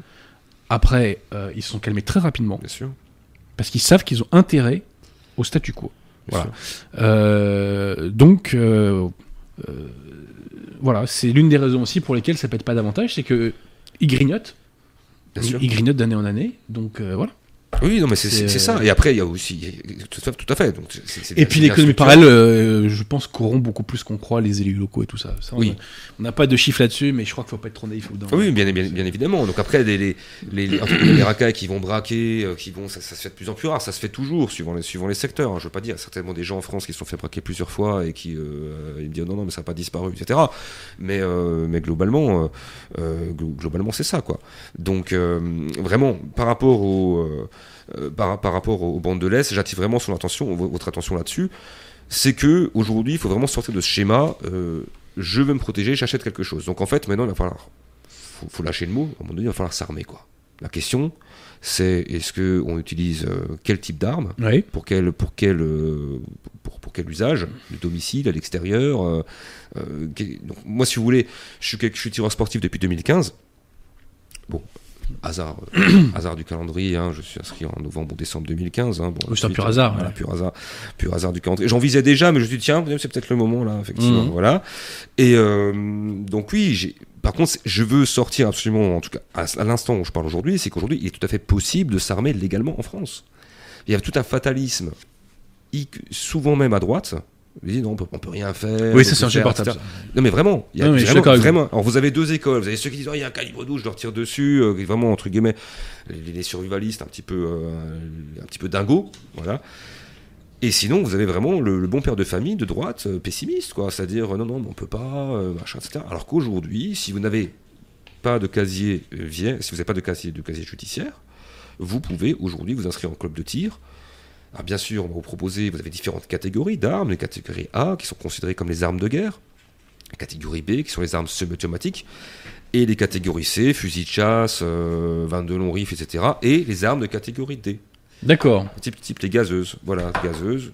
Celui-ci, ça c'est pas on peut- une on arme, peut mais ça, ça intègre une arme. Ceci est une arme. Voilà. Et, et on peut. euh, euh, le citoyen lambda qui n'a pas de casier peut aller jusqu'à la catégorie A. euh, il peut aller jusqu'à la Kalachnikov. hein. D'accord, ok. Alors, catégorie A, non, alors, vous avez, la, vous avez la- par exemple la, la R15 ou la, ou la Kalachnikov, euh, c'est une arme de catégorie A, mais elle peut être euh, bridée, c'est-à-dire bridée, c'est-à-dire qu'elle va tirer seulement en semi-automatique. Alors qu'une catégorie A, ça tire en automatique. Très franchement, pour la défense du domicile, tirer en automatique, ça de toute façon pas spécialement d'intérêt. hein, Mm. euh, donc, euh, qu'on soit limité en semi, euh, c'est largement Alors, suffisant. Je précise qu'il y, y a quand même un mouvement de l'État français Oui. pour désarmer un maximum les citoyens aussi. Le hein. désarmement, il est mental. Ouais. Il est mental. Déjà, il n'y a personne qui a un mouvement de l'État français. Je vous garantis que si vous voulez venir chercher les armes, ils feraient toc-toc chez nous, ils auraient envoyé des courriers. Là, on a proposé aux Français qui veulent le faire de ramener leurs armes. Il y en a qui l'ont fait, d'autres qui ne le feront pas. De toute façon, il y a à peu près, on estime près de 22 millions d'armes en France, C'est les chasseurs qui pèsent beaucoup dans la balance Bien aussi, sûr. peut-être. hein. Ouais. bien sûr. Ah, mais c'est vrai que c'est beaucoup, euh, 22 millions. On dit arme. euh, En dehors de celle catégorie parce que c'est. Arme toute catégorie. Parce que c'est une arme, il y a légal, beaucoup illégal. de- euh, Enfin, quand je dis illégal, c'est pas forcément déclaré. Ça veut dire l'arme du grand-père euh, qui on a trouvé dans le grenier, etc. Mm. etc. C'est souvent ça. C'est d'ailleurs c'est ça que le gouvernement français voulait récupérer euh, comme, euh, comme armement en fait. hein, Mais pourquoi l'État veut-il nous désarmer au moment où le peuple français est plus menacé que jamais, puisque ce- même État a a importé sur le sol français des populations hostiles? De- mais de- mais de- encore une Je fois, pose la question. Encore une fois, ceux qui de toute façon sont prêts à, à ramener leurs armes à la première injonction de l'État sont de toute façon des gens qui ne de toute façon. Mais ce sont les gens qui se font inoculer euh, le le bip bip messager. Hein. Pas. Ah, mais ce sont les gens qui, vont, qui, Non, aiment. aller- Non, mais il y a des gens qui aiment aller à l'abattoir. Oui, oui. Non, mais c'est- pas que ça. De toute façon, Voilà. c'est des gens qui, qui n'aient de toute façon pas l'intérêt de s'en servir. Hmm. Donc en fait, à la rigueur, qu'ils les ramènent, de toute façon, ils, ils, ils en, ils, en, ils, en, ils en feront strictement rien. Au contraire, ils risquent encore de se les faire cambrioler. quoi. Parce que moi, j'ai le cas, j'ai beaucoup de cas hein, de, de clients à moi. Moi, mes premiers clients, c'est des gens qui ont des armes et qui mettent ça pour protéger leurs armes. Je, je- je n'abuse pas du tout. Hein. Qui ça pour protéger leurs armes. J'ai un, un, un client, je ne vais pas citer la région, mais c'est on va dire dans, dans, autour de l'Ardèche. Il ne m'a pas dit tout de suite, je l'ai appris après. Il s'est fait, il fait voler 4 AR-15 quand même. Hein. D'accord. 15, je rappelle quand même, c'est le fusil M16 de, euh, de l'armée américaine. Quoi. Hmm. Trois Glock et deux fusils de chasse. Entre les mains de qui elles sont allées. J'ai une petite Je idée, pas. moi. Je sais pas pourquoi, mais c'est une petite Voilà. idée. ouais. Non, mais c'est ça. Alors qu'il y a du coup, il- du coup, il m'en a pris trois, quoi. Parce que Ouais, c'est vrai ouais. parce que c'est vrai, c'est con, tu fais voler tes armes. Tu sais pas où est-ce qu'elles vont, il y a tes empreintes dessus. Ouais, c'est vrai, moral, même, même d'un point de vue, euh, Bien sûr, bien sûr. d'un point de vue moral. Moi, l'immense majorité de mes clients, soit, c'est de- soit c'est des gens qui ont des armes, soit c'est des artisans qui protègent ça, qui protègent leur matériel de travail. Parce que j'insiste, ça c'est pas mal, ça c'est le CS, c'est propre, c'est-à-dire que tu gazes, au bout d'une heure ou deux, tu peux retourner bosser, même si tu mets dans le camion, etc., t'aères, tu repars bosser. C'est plus difficile avec le poivre, mais le CS. C'est- bien important de préciser que tout ça, c'est légal, chers amis. Ah oui, pour l'in- pour l'instant. Tout ça, Ah, parce que je, rappelle quand même que là, on peut mettre une 75. Alors j'ai un modèle hein, euh, qui fait avec double gazeuse de 75. Si jamais, bon, ceux qui ont des volumes plus grands, faut savoir qu'en Italie, ils sont, ils sont limités à ça hein, légalement, hein, la moitié de ça, ou à D'accord. 25 ml. En Belgique, c'est interdit, au Luxembourg, c'est interdit, au Brésil, c'est interdit. Les gazeuses CS. comme ça Ouais. D'accord, ok. Par contre, la France, coup de chance, euh, c'est un gros fabricant de gazeuses lacrymogènes. Ah, d'accord, je ne savais pas. Il y a un Bah, lobby en euh, fait. la, la France est. Il n'y a pas beaucoup. Il n'y a pas beaucoup d'industries qui fonctionnent bien en France, mais l'industrie de l'armement en France, c'est quand même une de Il nos y a un spécialités. lacrymogène en France. Donc, euh, Manque de peau, euh, on gaze uniquement les gilets jaunes. Moi, j'aimerais bien, l'instant, j'aimerais bien pour que l'instant. on gaze, euh, voilà, ceux les qui viennent chez vous, quoi. Les délinquants, Ouais. les criminels, voilà. Oui, parce que c'est, non, mais c'est ça. C'est que, donc, ce que, ce, que je dis, ce que, ce que je disais effectivement, c'est que des gens qui ont des armes, des gens qui ont du matériel IFI, beaucoup. Ouais. IFI, bah, vous êtes vidéaste, vous faites voler euh, c'est- Oui, oui, c'est un classique, ça. c'est- effectivement, c'est, ce qu'il y a de plus embêtant, quoi. Donc, euh, par rapport aux armes, donc je finis, on peut, donc, licence de tir, dans un club de tir quel qu'il soit, vous, vous, vous montrez pas de blanche, bien sûr, vous n'avez jamais de discours euh, de, de, de droite ou euh, des choses qui font référence à ce type d'émission, etc. là-bas. Mais Il n'y a pas plus collabo que les tireurs. Arrête sur l'image. Nous, nous ne sommes pas des gens hostiles et offensifs. Non, non, mais. Euh, euh, voilà, c'est Non, non, mais légitime parce défense. que vous êtes obligé de passer par la Fédération française de tir. Il faut savoir pour eux, le tir est un sport, le tir est un loisir. Oui, bien sûr. bien, ouais, ouais. Voilà. Il y a une petite hypocrisie là-dessus, d'ailleurs. Oui, oui, non, mais je vous dis que là-bas, c'est, c'est, il faut surtout pas parler. On vient, faire- oui, oui, j'aime le tir. Ah, même mettre des, mettre des petits trous dans une petite cible, je trouve ça génial. C'est très bien. Voilà. On est là pour faire du sport. Monte pas de blanche, sans hypocrisie, on peut très bien. Moi, je suis pris au jeu, ça m'a, ça m'a plu, même si je préfère le, le tir dynamique. On a, on tous, on a tous à la fête foraine euh, Voilà, fait les bon, tirs à la carabine. on- euh, voilà, en. Suisse, en Suisse, avec les militaires, on pouvait tirer sur les cibles euh, du Maine, etc. On pouvait faire des vrais scénarios. Mais ça, c'est en Suisse. J'ai la chance d'être frontalier, ce qui n'est pas le cas de tout le monde, malheureusement. Donc, vous faites vos licences, euh, vos licences de tir, vous faites 5-6 mois dedans, vous trouvez deux personnes qui vous parrainent, et à partir de là, vous pouvez euh, faire une demande d'avis euh, préalable. C'est-à-dire, faites des tirs, faites d'abord des tirs contrôlés, une fois, deux fois, trois fois. Montrez que vous êtes équilibré, vous savez tenir l'arme, ils vous apprennent. Et là, ils vont faire, un- faire une demande d'autorisation préalable. Il faut un petit papier. Maintenant, c'est informatique. Et en fait, à partir de là, vous pouvez avoir votre préfecture et demander une autorisation d'armement. Vous dites, voilà, je veux une arme semi-automatique, un Glock, etc. Ils vont vous donner une, deux, trois autorisations. Avant, c'est sur papier, maintenant, c'est numérisé. Et à partir de là, une- allez, en gros, dans un cycle d'un an, d'un an, vous pouvez acquérir des armes Voilà, donc le, tir, hein, c'est quelque chose. de- C'est un loisir sportif. C'est un loisir sportif, C'est un loisir sportif. C'est- seulement ça, hein, je précise. Euh, nous, on nous a imposé à tirer au plomb euh, pendant six mois, etc., etc. Voilà, c'est très passionnant. Donc c'est un mais loisir, je répète. hein. Par contre, j'insiste quand même. Que les mauvaises langues ne fassent pas, euh, J'insiste quand même pour pouvoir euh, quand même dormir sur mes deux oreilles et pas entraîner les gens à faire n'importe quoi au niveau de la formation et au niveau du choix des cartouches. Hein, bon, du coup, euh, je pensais qu'on en parlerait à la fin, mais autant en parler Bah, tout de suite. Et on va enchaîner après sur la législation. Donc, au niveau du choix des, au niveau des choix des armes pour le domicile, je ne préconise pas le calibre 12. Beaucoup trop. non. Voilà. Moi, je suis un peu largué dans cette discussion. Le calibre 12, c'est un fusil de chasse, euh, et à chevrotine, ça disperse. euh, Donc, dans dans un bâtiment comme ça, c'est pas très très approprié. C'est beaucoup trop grand, c'est beaucoup trop long, etc. Je ne conseille pas, euh, bien évidemment, les AR-15 et Kalachnikov dans les maisons. Je- J'ai le conseil d'éviter les, battes- dites- les balles pardon, dites blindées. En fait, c'est un, c'est un alliage qui fait que la balle traverse facilement les murs. Donc, en fait, c'est les balles qu'on va acheter spontanément. C'est pour ça que je mets attention sur ce point. C'est des balles qu'on C'est va comme, acheter c'est- c'est spontanément. comme dans l'arme fatale. Là. Je sais pas si vous avez vu Alors ça c'est oui ça c'est les balles. Alors, comment il s'appelle le Doom Doom? C'est c'est les Doom. Alors, ça s'appelle. J'ai plus le nom exact, mais Ah, ils appellent ça. je- J'aime beaucoup. Je suis un fan de Mel Gibson donc euh, je retiens. Dédicace à Mel. Dédicace à Mel Gibson. voilà. le seul acteur 10 ans, je ferai le catholique euh, de avec lui. Hollywood. Voilà, c'est ça. Je suis un amoureux de Mel Gibson. Et la résurrection depuis, arrive bientôt. Depuis hein. toujours. Depuis Attention. toujours. Depuis toujours. De Mel Gibson. euh, Faut pas me lancer sur ce sujet. Euh, mais aujourd'hui, c'est des balles à uranium appauvri, mais ça, c'est euh, uniquement pour l'armée, les balles qui traversent. Non, les balles blindées, c'est les balles que vous allez acheter euh, spontanément pour pouvoir tirer sur des cibles. Le problème, c'est que si vous les utilisez pour la défense du domicile, bah, ça, traverse, ça traverse très facilement, euh, vous pouvez blesser, ça peut traverser les murs, enfin bon, bref. Donc privilégiez plutôt les balles à tête creuse. Ça expanse, ça champignonne, ça expanse, par contre, ça sort pas du corps. C'est ce qu'utilisent d'ailleurs les forces de police. hein. Parce que Hmm. justement, vous, si vous utilisez des balles blindées dans une foule, ça traverse le terroriste ouais, ça va euh, sur quelqu'un d'autre une balle à tête creuse va rentrer il va champignonner quoi Je crois qu'une balle c'est 300 mètres secondes, un truc comme ça, non? Ça va- ouais 380 mètres secondes à peu près 400 Donc mètres c'est-à-dire qu'en une seconde, on peut perforer. euh. Un- un- un- C'est- c'est monstrueux, c'est ça. Ouais, par contre en- le 5,56 pour les AR-15 c'est euh, 950 mètres secondes de mémoire une balle de Kalash c'est 750 mètres secondes Ah ouais, c'est par contre monstrueux. c'est du C'est monstrueux. 762-39 ça c'est euh, L'humanité, ça, décidément, hein, peut Bah, il y a avoir un des- fond très noir. euh, non, non, mais la, la, la Kalash, elle fait plus de morts que les bombes atomiques hein, actuellement. Ouais. Oui, oui, non, tout à fait. Par contre, ça reste, ça reste effectivement des très bonnes armes. Bon, j'avais pris, j'en ai, j'en ai depuis quelques années, VZ58, euh, il y a AK47 aussi, de marque bulgare, quelque chose un peu plus costaud. Mais c'est pas quelque chose qui fait pour la défense du domicile. Quoi. Là, c'est plus la passion de l'objet. euh. Mais pourquoi Pardon, même moi, Ouais. je- même moi, j'y crois pas la passion de l'objet. Ouais. Le, non, mais effectivement. Non, le- c'est pour l'équipe de rap aussi. Hein, que- Voilà, voilà, c'est on- ça. Dans combien de clips de rap a-t-on vu euh, le, et compagnie recul, hein? avec le recul, un Glock 9 mm avec les balles, avec les balles à tête creuse, ça suffit largement. Vous avez aussi dans, euh, on va venir. Je finis d'ailleurs avant d'enchaîner sur les alternatives à ça, parce que tout le monde n'a pas envie de tuer, euh, de tirer quelqu'un sur, sur quelqu'un. Ah ouais, ça, ouais. je le comprends tout à fait. Donc on va venir aux alternatives. Je conseille Parce pour qu'on est ceux qui veulent pacifique. s'armer. On, on est pacifique à ce micro. Ah non, mais, non, mais tout à fait. Non, mais je conseille à ceux qui veulent s'armer de s'inscrire, ou en tout cas de voir s'ils ont un club de l'ENIT, E-N-I-T. C'est euh, par Philippe Perotti. euh, où là, effectivement, ils vont apprendre vraiment les manipulations, les- ce qu'on appelle le module tir et défense.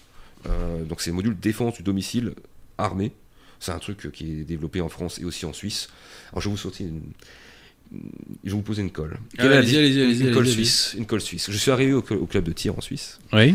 avec un haut gradé qui s'appelle Alain Berisville, qui est assez connu dans. C'est un très très haut gradé. C'est une pointure dans le tir. Et il demande, le matin on arrive, il nous dit Connaissez-vous la différence entre un citoyen et un contribuable? Ah, bonne question. euh. Bonne Le question. citoyen est armé, et il est capable de faire face à une menace, de défendre sa famille et de faire face à un État potentiellement tyrannique, alors que le contribuable est un être désarmé qui n'a que pour seule défense euh, sa capacité à mettre un de vote à payer ses impôts. C'est bien trouvé. Je, me suis dit, je suis de bon endroit. Ouais, matin, de matin, de- on arrive le premier jour, voilà. Module tiré défense en Suisse. Oui, parce que non, mais parce que tout ce que vous nous dites là, c'est aussi pour inculquer un état d'esprit. Bah, Arrêtez d'être une larve. Arrêtez d'être un punching ball. Alors, Arrêtez d'être un punching ball. je voilà. n'ai jamais rencontré autant d'honnêtes hommes que dans le milieu du tir. D'accord. Bah, c'est simple, parce qu'en fait, vous devez tellement montrer patte blanche au niveau euh, juridique que. Oui, mais nous euh, sommes voilà. des gens Et pacifiques vous devez montrer. qui, qui travaillons pour la paix sociale. Non, non, mais non, mais non, mais non, mais vraiment, non, mais vraiment, des gens euh, vraiment bien équilibrés, euh, pas de, de, de, de tarés, de dingos, de, de- Ouais, pas du sûr. tout. Pas, non, mais vraiment pas du tout. Euh, parce que c'est des gens qui doivent s'imposer une certaine, euh, une certaine rigueur, qui doivent montrer pas de blanche au niveau de l'administration, et qui, euh, Non, mais vraiment, c'est- vraiment des gens, c'est vraiment des gens droits, euh, formés, équilibrés. Quoi. Alors là où c'est vrai que n'importe quel dingo pourrait s'acheter un calibre 12, et le mettre chez soi et puis se dire ah c'est un voleur qui rentre, je tire dessus. Et Oui, c'est là où j'en viens dangereux. voilà. après avoir parlé cadrées, des cartouches, donc on évite le calibre 12, en tout cas à domicile. Euh, on évite les, balles dites blindées, on privilégie les balles à tête creuse. On essaie de s'in- s'intéresser à l'ENIT ou alors à la SMTP en Suisse, pour ceux qui sont proches de la, de la frontière. Et en termes d'alternatives, je suggère, alors, vous avez, je- alors, déjà, j'éviterai tout ce qui est pistolet d'alarme, pistolet gomme cogne. Donc, vous savez, c'est des pistolets qui vous balancent des balles en caoutchouc. Ah oui Les pistolets d'alarme, c'est des pistolets. Ça fait mal, ça Oui, ça fait mal, mais ça va pas, ça va pas faire mal à vos rivets à code, tu vois ce que je veux dire. Vous, ça va, vous, moi, ça va. Peut-être moi, vous êtes Rubinman, vous, ça va, quoi. Mais, euh, Ouais, j'ai pas envie de prendre des balles non plus. Dans... Ouais, ouais, non, mais c'est, non, mais en gros, ce que je veux dire, c'est quoi? Ce que je veux dire, c'est que le, le piège en crise dont, les gens, dont les gens tombent, c'est qu'ils se disent non, moi, je veux pas une vraie arme, je veux euh, un truc alternatif euh, qui fait quand même mal. Alors, ça tombe effectivement, c'est pas mal. Le problème, c'est que euh, le problème, c'est que déjà d'une, quand vous sortez une arme à blanc, bah, l'autre en face, il peut en sortir une vraie, ça peut l'inciter à, Hmm. ça peut l'inciter à répliquer. Et en plus, euh, et en plus, euh, bah, vous allez au devant de l'agresseur, quoi. Vous allez, vous allez faire face à l'agresseur. C'est-à-dire, dans un cas, on prend un exemple. Vous êtes dans votre zone, euh, vous êtes dans votre zone de sécurité, vous dormez et vous entendez un bruit en bas. Vous voyez des images de vidéosurveillance. Ben, c'est pas pour faire de la pub, mais très franchement, entre ouvrir la porte de votre chambre, dire chérie, je sors avec mon pistolet à blanc. Faut oser. Moi, je conseille plutôt, vous restez dans votre zone de sécurité, vous prenez le bouton panique, là, vous, activez, vous activez le diffuseur de gaz, ça vous gaze tout ce qui est en, tout, tout ce qui est en bas, les voleurs et tous, ils pleurent, ils sont défoncés, et vous êtes resté dans votre chambre. Hmm. Ah, Peut-être quelques petites émanations, mais franchement, le produit passe mal les portes. Donc, vous voyez, le, le problème, c'est qu'on achète des pistolets d'alarme, on est plein de bonnes intentions, mais le jour où se retrouver comme ça, euh, et en plus, ils viennent, ils viennent rarement tout seuls, c'est franchement, c'est franchement limite, quoi. Je, je connaissais une fille euh, qui euh, avait acheté un flingue taser. Ouais. Vous voyez? Il je, je connaissais pas. euh, oui, ça- ça mais- marche, hein. Mais c'est un vrai flingue taser, quoi, parce que. Mais c'est bien pour l'extérieur, ça. Bah, c'était justement, c'était pour les transports en commun. Elle avait un ça. flingue taser, vous voyez, et, euh, Ouais. elle me dit, moi, je, je stresse pas parce que. Ouais. Alors, elle, elle a le droit de l'avoir. Le problème, c'est que vous, vous faites arrêter avec ça dans la rue, ils vous emmènent au poste. hein. Ouais, ouais, ouais. Ça, ça, ça c'est normalement réservé uniquement pour la propriété privée. D'accord. C'est l'hypocrisie. Ah bah, mais faut préciser ça, ouais. Ah oui, oui, oui, tout à fait. Ah oui, là, là, je suis dans, les- là, Mais je suis alors- dans l'illégalité. D'ailleurs, je l'ai dans la. Non, non, je l'ai- que- mis. je l'ai- non, vous êtes avocat, vous avez. La loi permet le- les cadres promotionnels et tout ça, donc euh, on sait parfaitement les certaines choses. Mais c'est vrai qu'il y a beaucoup de femmes aussi qui ont des gazeuses. Alors Bien que- sûr. Alors que donc théoriquement, Bah, c'est ça en fait mon euh, mon mon, on Il y a beaucoup d'hypocrisie, hein, c'est la morale de l'histoire. hein, sur- Non mais c'est mon, mon job si vous voulez c'est comme comme vous disiez tout à l'heure c'est de décoincer un petit peu les Français de se dire non mais attendez euh, c'est bon on a le droit de se défendre on a le droit de s'armer et pour ceux qui ne veulent pas s'armer ou qui veulent utiliser utiliser l'arme uniquement au dernier recours il y a des alternatives. Et c'est là où je me positionne. C'est vraiment un- vraiment un combat. Très franchement moi j'étais euh, j'avais euh, j'avais un très très bon poste euh, avant dans le domaine du dans le domaine du commerce. J'ai investi énormément d'argent et de temps pour pouvoir lancer ce produit. Manque de peau il y a eu les confinements Ça a entre pas aidé. ça n'a pas spécialement euh, aidé donc euh, voilà c'est pas un au truc final, au final, cher ami Hanouna, rendez-vous de la réaction. oui c'est ça après c'est- Et bientôt, d'autres grands médias vous ont sollicité. Hein. On va pas dire lesquels, faut que Ouais, vous c'est ça. voulez, On, mais va, euh, on va laisser, on va laisser la surprise. Voilà, c'est le mais- 19 novembre sur, euh, sur une chaîne, Lu- sur une chaîne qui s'appelle M6. ouais. Lucas monte en puissance, chers Voilà. amis. hein. Attention. Voilà. Là, on n'a pas. Bah, euh, c'est même pas que en fait si vous voulez c'est même pas que je monte en puissance c'est que simplement je tiens un positionnement que je pense être la vérité Euh, Oui. voilà et en fait c'est pas moi qui essaie de faire quoi c'est simplement le monde qui descend c'est simplement la France Oui, qui oui. s'effondre c'est logique donc à un moment donné les gens ils se disent mais punaise, qu'est-ce qu'on a comme alternative? Une arme un pistolet à gaz à l'arme à gaz euh, Califorce et en fait c'est ça et petit à petit les gens vont euh, vont malheureusement euh, malheureusement en avoir besoin quoi Ouais, ouais. voilà, c'est ça. Alors, il vaut mieux, vaut mieux avant que, euh, que trop tard, quoi. Vous avez d'autres euh, éléments à ajouter? Euh, des questions en euh, ce qui concerne les armes, euh, non. et sur Califorce Sur Califorce, ben écoutez, rendez-vous sur le site califorce.fr ou défense-cambrelage. Donc Voilà. je, je répète, chers amis, hein, euh, donc, on met la gazeuse dans le boîtier. On, je sais pas si on- C'est ça. Gazeuse dans le boîtier. Et petit- dès que ça sonne, dès que ça sonne, ça soit compte à rebours. alors soit c'est euh, automatique, soit vous pouvez le déclencher vous-même, diffuser le gaz vous-même. C'est ça. Il y a des gens qui veulent le déclencher, qui veulent le déclencher uniquement eux-mêmes. Non mais évidemment, c'est ça le kiff. Et puis, Excusez-moi, il y a des caméras. Attendez, Le plaisir, c'est ça. Euh, C'est ça, le plaisir. c'est ça. Tu le vois en image, t'appuies, ils sont pliés en deux. Eh, je vois venir dans Ah oui. quelques années, vous savez, le best-of sur YouTube. Ah oui, oui, oui. Des mecs qui se font. J'en euh, ai avec eu, des- mais c'est dommage parce que le problème c'est que les, les qualités d'image d'alarme aujourd'hui sont tellement merdiques que, que tu vois rien. Ah, Mais sinon j'en aurais, j'en aurais déjà eu. Dommage. Voilà. Mais là, on a, on a des futures vidéos YouTube euh, qui vont faire des millions là. hein. C'est. euh, Oui, alors c'est, oui, oui, non mais c'est. Il y en a même, il y en a même qui, même pousseront le vice à se faire cambrioler spécialement pour utiliser le produit, je pense. hein. Ouais, il y a Enfin, des- je plaisante. il y a- clients qui l'ont testé, effectivement, et m'ont dit, ah, Lucas, euh, c'est pas mal. Bah, ça- euh, Après, c'est toujours pareil. On peut mettre la double dose, hein, si jamais double gazeuse. on peut- Ouais, mais on peut mettre la triple.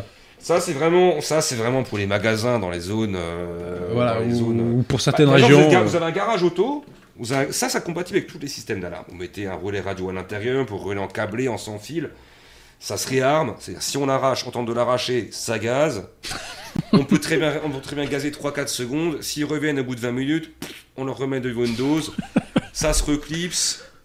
C'est Ah ouais. magnifique. Ah, moi, je suis sous le ça, charme. Ça, ça, ça, sur Franchement- 200 mètres carrés, Et puis, récemment, je sais pas pas ce que vous en pensez. Moi, je suis sous le charme. hein, Ouais, c'est euh. pas ce qu'il y a de plus esthétique, mais c'est pas- c'est pour mettre Non, dans mais les c'est pas fait pour entreprises. ça. hein, C'est pas fait pour mettre ça. dans les entreprises. C'est pas fait pour ça. Si vous voulez quelque chose d'esthétique, vous avez ça, on peut le mettre dans plusieurs pièces, ça se relie en série, on met 3-4 euh, reliés en série, enfin on peut se faire plaisir. Mais ça, de toute façon, le mieux, moi je fais pas d'e-commerce, c'est-à-dire que c'est pas vendu librement quand tu vas sur mon site internet, tu cliques, tu ajoutes au panier. C'est les gens s'inscrivent, on en discute, on met en place une stratégie, Voilà, on donne je du pas conseil. ça. Ouais, oui, oui, non, je fais pas Donc, il y a aussi une. Ouais, une Oui, oui, euh, je, je il y a vois un aussi qui j'ai en face. il y Je a un versant qui j'ai en face. Ouais. Euh, là ou deux que j'ai dit non, non, parce que là qui disent ah moi je veux le piéger, je veux machin, non non. non. Donc on met en place une stratégie euh, pour chaque personne. Voilà, c'est pas, euh, c'est pas, on vend pas librement comme ça. non, non. Donc, le, le site de Califorce est en description. Enfin, le lien est en description. voilà. califorce.fr, le monsieur orange qui gaze des voleurs, vous allez. Et donc, vous avez une chaîne. YouTube. Oui, j'ai une chaîne YouTube où je fais quelques déclenchements, je donne quelques conseils. Ouais, et puis on voit votre passage chez Hanouna aussi. Euh, voilà, donc. Euh. N'hésitez pas à vous, à, ça- vous, euh, à vous inscrire sur la chaîne Voilà, YouTube, hein, n'hésitez pas à, boo- à booster un petit peu l'algorithme de, de Califorce. Oui, Voilà. c'est ça. On a fait le tour, vous pensez? Bon, ça me va, très bien. Est-ce qu'il y a des questions prioritairement éventuellement Bah, moi j'avais des questions. Euh, les gazeuses, elles sont toutes euh, illégales à transporter ou il y a des, des gazeuses moins puissantes avec Alors, les, en fait, nous, autorisées en- les armes de catégorie D, c'est jusqu'à 100 ml maximum. Au-dessus, vous faites une, demandez, vous demandez pardon, une autorisation préfectorale. Oui. Ouais, donc en fait, c'est la capacité des gazeuses, on travaille avec des 50 ou des 75 ml. Les deux, vous ne pouvez pas les transporter sauf motif légitime. Ça veut dire qu'en gros, parce que si vous habitez en Ile-de-France, de toute façon, le motif est légitime. hein. Donc on peut avoir euh, Voilà, vous pouvez les transporter. C'est ça, pour le transport, c'est ça pour le transport, l'avoir sur soi dans les transports. L'avoir, alors l'avoir sur soi, vous pouvez, c'est un motif légitime. Qu'on peut expliquer aux policiers, bah, j'ai très peur. euh, 100% subjectif, le motif légitime. D'accord. Bon, Je pense que les policiers sont compréhensifs Je généralement. suis curieux de savoir. là. Ça dépend. Moi, Bah, j'ai vu quelqu'un qui se faire ficher Fignada, ça veut dire faire perdre Ah, ses armes pour ça. Ah oui. D'accord. Il avait dans la voiture. Mais le profil, peut-être que ça dépend comment est-ce qu'il a répondu aux policiers, ça dépend Mm. de tout. Ça dépend d'un ensemble de choses. Par contre, pour le domicile, c'est ok. C'est so- c'est voilà, c'est 100% sans problème quoi. Et J'avais une question aussi. Donc ce sont des bandes de l'Est qui cambriolent euh, Oui. pour, le, pour le plus. Est-ce qu'on a des statistiques? Est-ce qu'on sait l'immigration nord-africaine participe-t-elle en partie euh, Alors, Il y a une, rivalité entre les, alors non, très- là, je vais décevoir, euh, je risque peut-être d'en décevoir, mais effectivement, On le est là pour dire la Non, réalité. non, mais c'est ça. La non, mais la réalité, c'est c'est pas l'immigration euh, africaine qui, qui- Ouais. qui gangrène. Je parle dans la thématique du cambriolage. Mais bien sûr, oui. et du, du homejacking. C'est vraiment, en tout cas selon le journal Le Monde et la police, c'est 50% des cambriolages. Et vos rivets à cogne. Après, vous avez encore des bandes de C'est l'Est. monstrueux. des indé- C'est monstrueux. Oui, c'est 50, c'est ça. C'est- Et c'est une mafia. C'est pas des, des bandes. qu'a- qu'a- Qu'attend l'État C'est- pour mettre ces gens-là hors C'est c'est- États-Unis non mais c'est, c'est- vous imaginez pas qu'ils sont. Il faut vraiment aller voir. hein. C'est, c'est des gens puissants, dangereux, qui sont capables de, de, de, de, de faire pression, de faire pression euh, sur, sur, sur vous. Enfin, voilà, c'est un genre terrible quoi. Donc l'immigration non-africaine, non, je dis pas qu'elle n'a pas d'impact, mais c'est mineur. Oui. C'est c'est mineur, en tout cas dans cette thématique-là. Quoi. Voilà. Ce qui, bien sûr, euh, tout ce qui est émeute, euh, bon, on a compris. Quoi, hein, Bah, disons que pour l'économie parallèle, il y a des populations qui sont un peu plus ciblées. On va dire ça comme ça. Voilà. Non, mais bon, même, oui, non, mais même pour les, oui, même, même pour les émeutes. Mais donc le cambriolage sans bruit, c'est-à-dire tu, tu pars en vacances, tu t'es fait cambrioler, t'es parti chercher mettre les chiens, euh, promener les chiens, t'es fait cambrioler, c'est rarement l'immigration africaine, etc. C'est plutôt ces bandes-là. Alors merci à Nanook pour son don. Euh, il y avait quelques questions, alors je remonte, il y avait une question. Quid des revolvers à poudre noire catégorie 2 Catégorie, catégorie on D, a- on pardon, a des vrais, maison. Bon, bah, si vous voulez, ça, ça, ça fait le boulot. C'est toujours pareil. Mais encore une fois, euh, je- ça- fonctionne. C'est une catégorie que vous pouvez avoir assez euh, facilement. De mémoire, euh, il y a encore pas si longtemps, vous pouvez l'avoir simplement avec une licence de tir et une carte d'identité. Euh, mais encore une fois, temps de rechargement. Et encore une fois, faut- il faut être aller à l'ENIT ou à la CMT parce qu'il faut être prêt mentalement hein, derrière. hein. J'ai fait du CQB, c'est-à-dire CQB, euh, Close Quarter euh, Battle, c'est-à-dire combat en milieu clos. C'est technique. C'est technique, c'est-à-dire se déplacer en milieu clos, même un domicile qui est connu. Vous savez pas qui vous avez en face, etc. C'est technique. Alors je dis pas qu'il faut rien avoir, hein. Je dis juste que effectivement c'est une, option intéressante, mais je conseillerais un modèle à cette personne qui s'appelle le JPX 4. Ce sont des pistolets à gaz. C'est au bon, c'est cartouches de- de poivre. Il y a quatre cartouches dedans. Vous êtes, Et- pli- vous êtes pliés en deux. Et n'oubliez pas, deux. chers amis, euh, ce bon mot euh, du pape Adrien VI, hein. le rosaire et le fouet qui flagelle le démon. Oui, c'est vrai. Voilà. C'est vrai. Mais là, là, là, ils sont de chair aussi, malheureusement.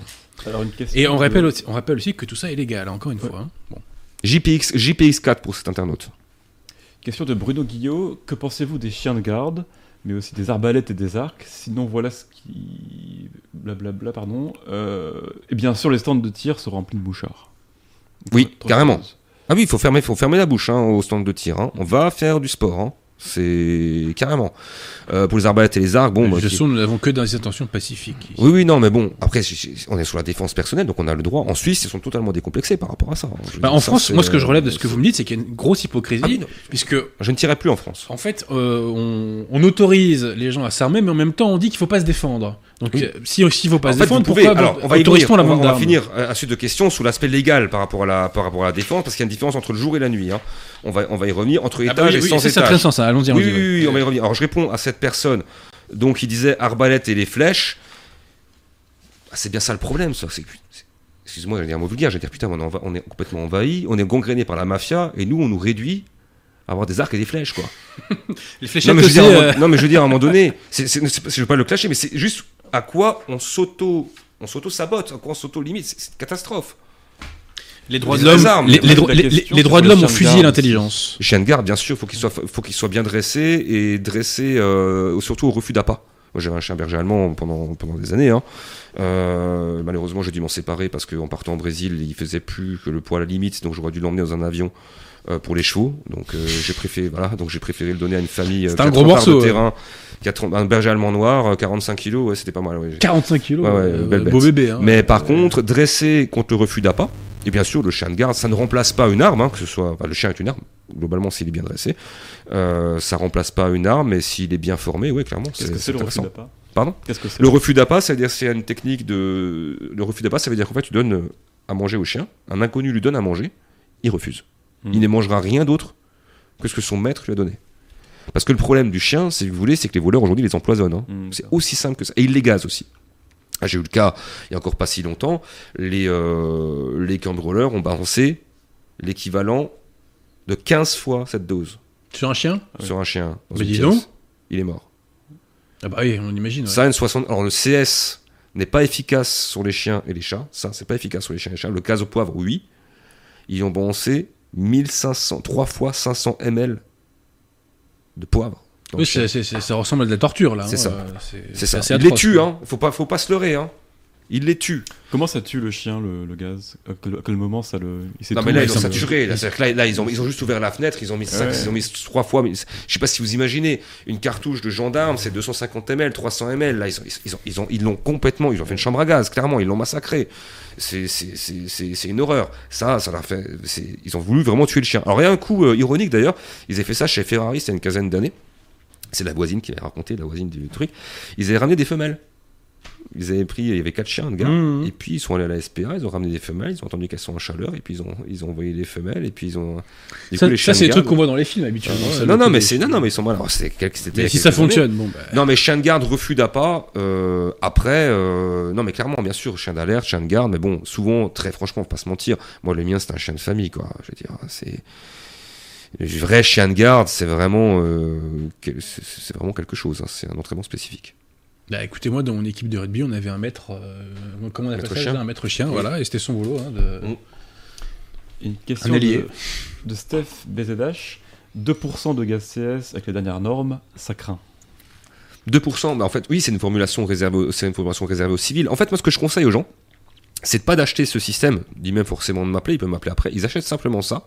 Ouais, on achète Califorce aussi quand même. Ils- non, non, mais ils achètent juste ça. Ils font un, ils font un test. Regardent dans une pièce ce que ça fait, puis s'ils sont convaincus, bah, ils se disent, ah ouais, c'est vrai que mettre dans le dispositif actif à distance. Il faut le tester, il faut le tester pour, le- pour l'adopter, quoi. Donc après, oui, on est limité en termes de formulation, mais quelque part, pff, ça suffit largement. Là où ça a ses limites, ça, c'est effectivement si le mec il est sous crack. J'abuse pas, vous rigolez, en Amérique, en Amérique latine. Mais, euh, mais- mais ah, moi personne- j'ai appelé les gens en Guyane, vous ils m'ont dit, on on pas votre truc. Vous avez déjà vu quelqu'un sous crack à Paris, vous Ah oui, Mais j'ai jamais vu ça, moi.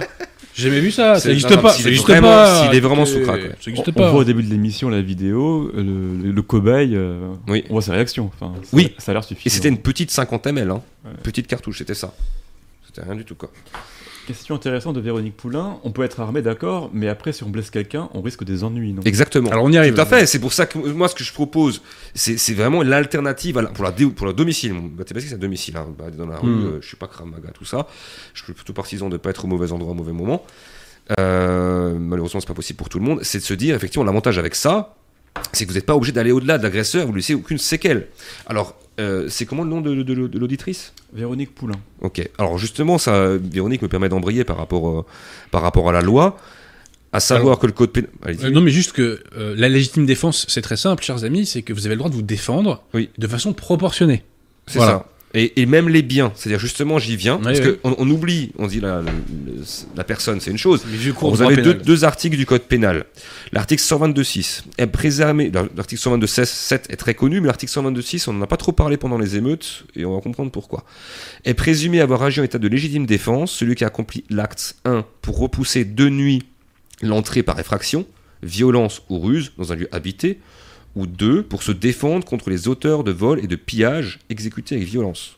Et ça, c'est ce que disait d'ailleurs euh, Thibaut de Montbrial, le- l'avocat, dans son dernier entretien avec Livre Noir, c'est que même si vous vous défendrez en cas de vol et de pillage, même si vous détenez une arme illégale, illégalement, la question de la légalité de l'arme ne se pose pas lorsque l'acte de légitime défense est con- considéré comme légitime. C'est-à-dire que ça, ça vient après, après, de savoir comment vous avez eu votre arme. Exemple tout bête, si vous avez une arme illégale sur vous, mais que vous avez un terroriste qui commence à rafaler euh, dans la rue et que vous tirez sur ce terroriste, vous, aurez, vous, vous ne serez pas inquiété parce que vous, parce que vous détenez cette arme illégalement. Par contre, si vous faites arrêter avec cette arme illégalement et que euh, vous n'étiez pas censé Mmh. l'avoir et que vous n'avez pas sauvé le terroriste, vous n'êtes pas bien. Bref, article 122.7 n'est pas pénalement responsable la personne qui, face à un danger actuel ou imminent, qui la menace elle-même, autrui ou un bien, accomplit un acte nécessaire à la sauvegarde de la personne ou du bien. Donc le bien, est- sauf s'il y a disproportion entre les moyens employés et la qualité de la menace. Donc en fait, en gros, et ça c'est Maître Michel qui le disait, Maître Michel qui était l'avocat euh, qui était souvent, qui intervenait souvent euh, chez Julien Courbet.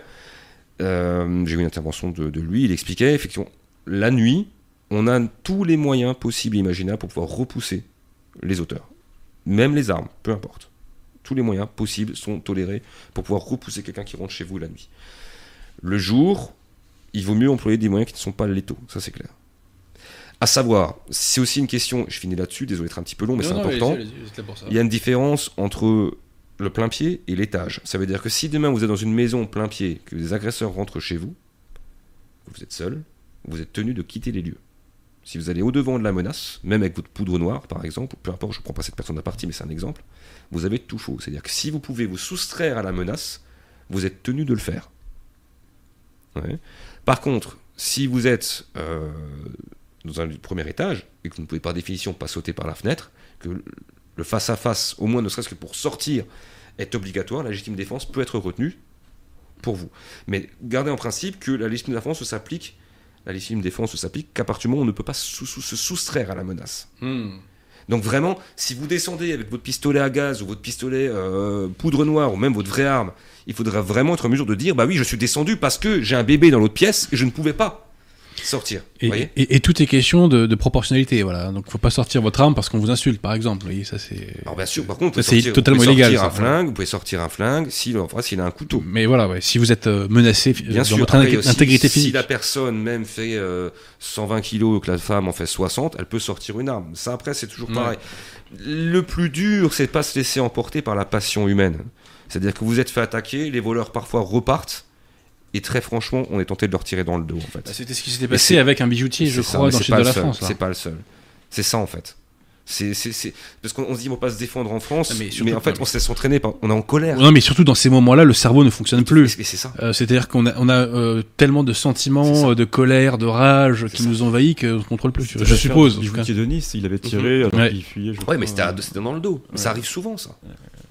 Souvent, pas tous les jours, mais quand ça arrive, c'est la passion humaine. C'est malheureux, mais voilà, c'est ça, en fait.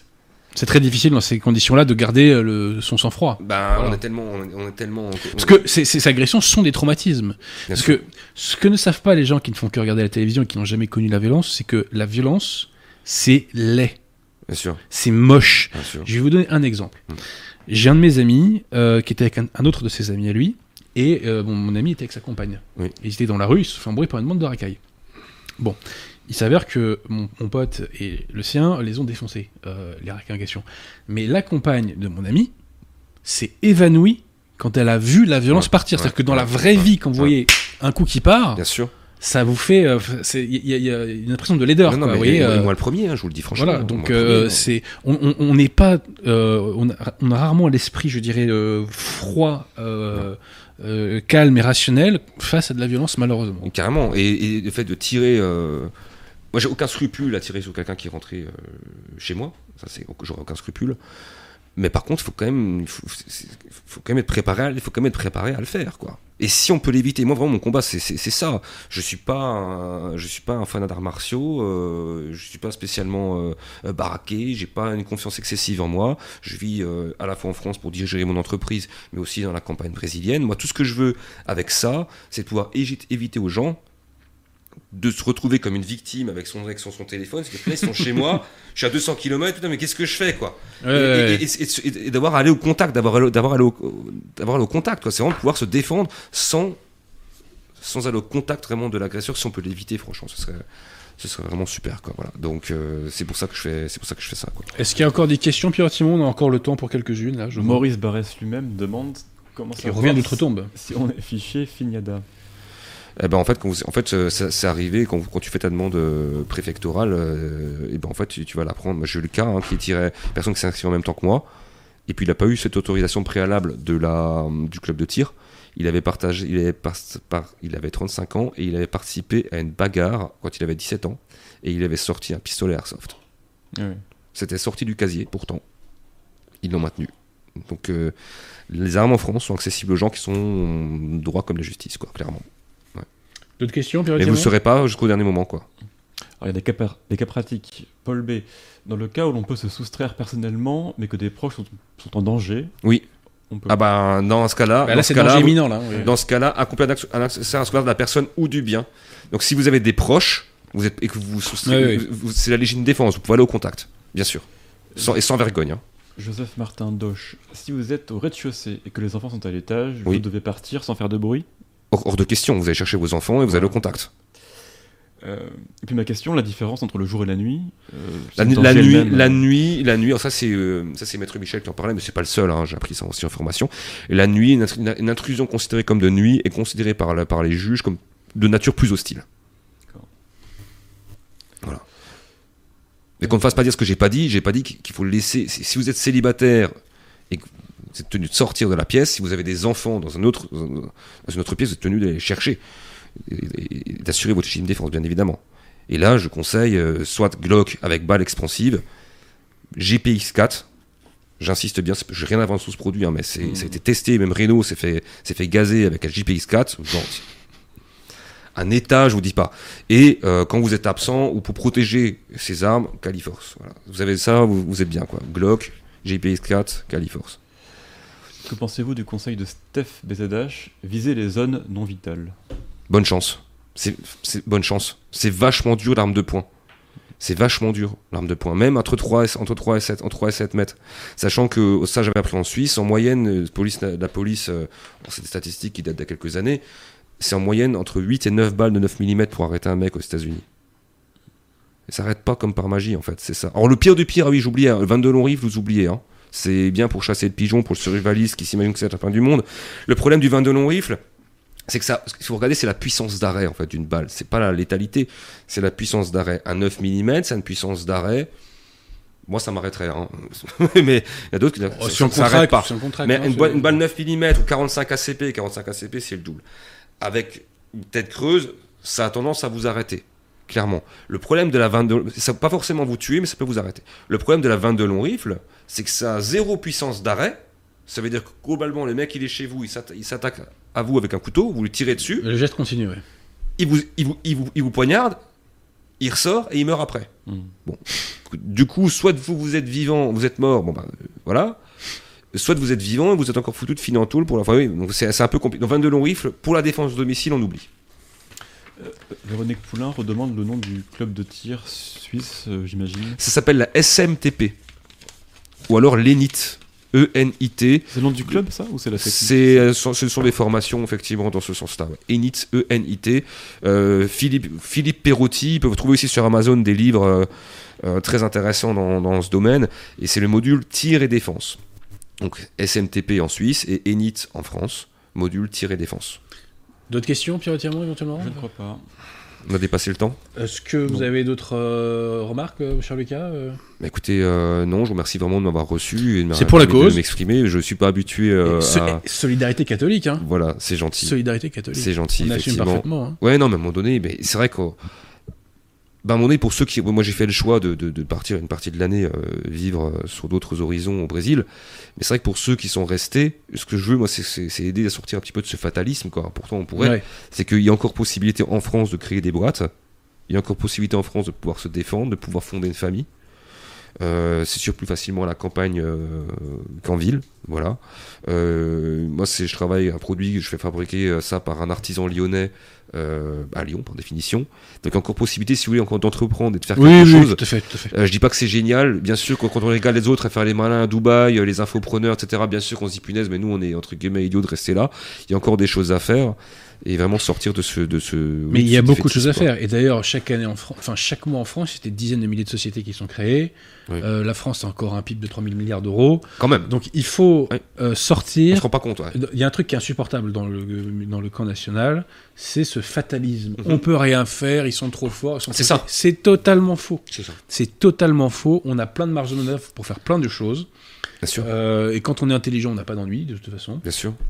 Donc euh, voilà, euh, c'est, on peut faire plein de choses et j'ai- et j'espère que votre entreprise, mon cher Lucas, va, va prospérer. Voilà. Bah, moi j'espère pas, parce que si je prospère, ça veut dire que le monde s'effondre, quoi. Ça veut dire que la France s'effondre, quoi. Donc voilà. attendez, elle est déjà Mais- effondrée. Hein, mais- oui, au niveau, non, mais au niveau oui. sécuritaire, j'entends. Non, mais c'est que- clair, franchement, c'est clair, vraiment. dé- Défendez-vous.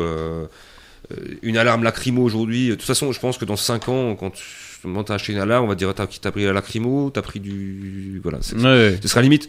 Ça viendra à l'idée de personne. Ça va rentrer dans les meubles. Non, mais à un moment donné, je, je finis sur une phrase, quoi. On est, on, on est, on, on- on est, on, est, on, on est face à toute la misère du monde et à des, des gens qui sont hostiles, globalement. Et nous, on nous résume à 105, à juste des petits trucs, des, des- des sirènes qui font. C'est comme si. Je, je- je dis souvent que si l'homme préhistorique avait défendu sa grotte comme nous défendons nos maisons, je pense qu'on aurait été grand remplacé depuis longtemps, quoi. Ouais, et puis l'humanité Je peut-être. sais pas si serait, serait- euh, voilà, je sais même pas si la France euh, serait arrivée jusque-là, quoi. Tout à fait.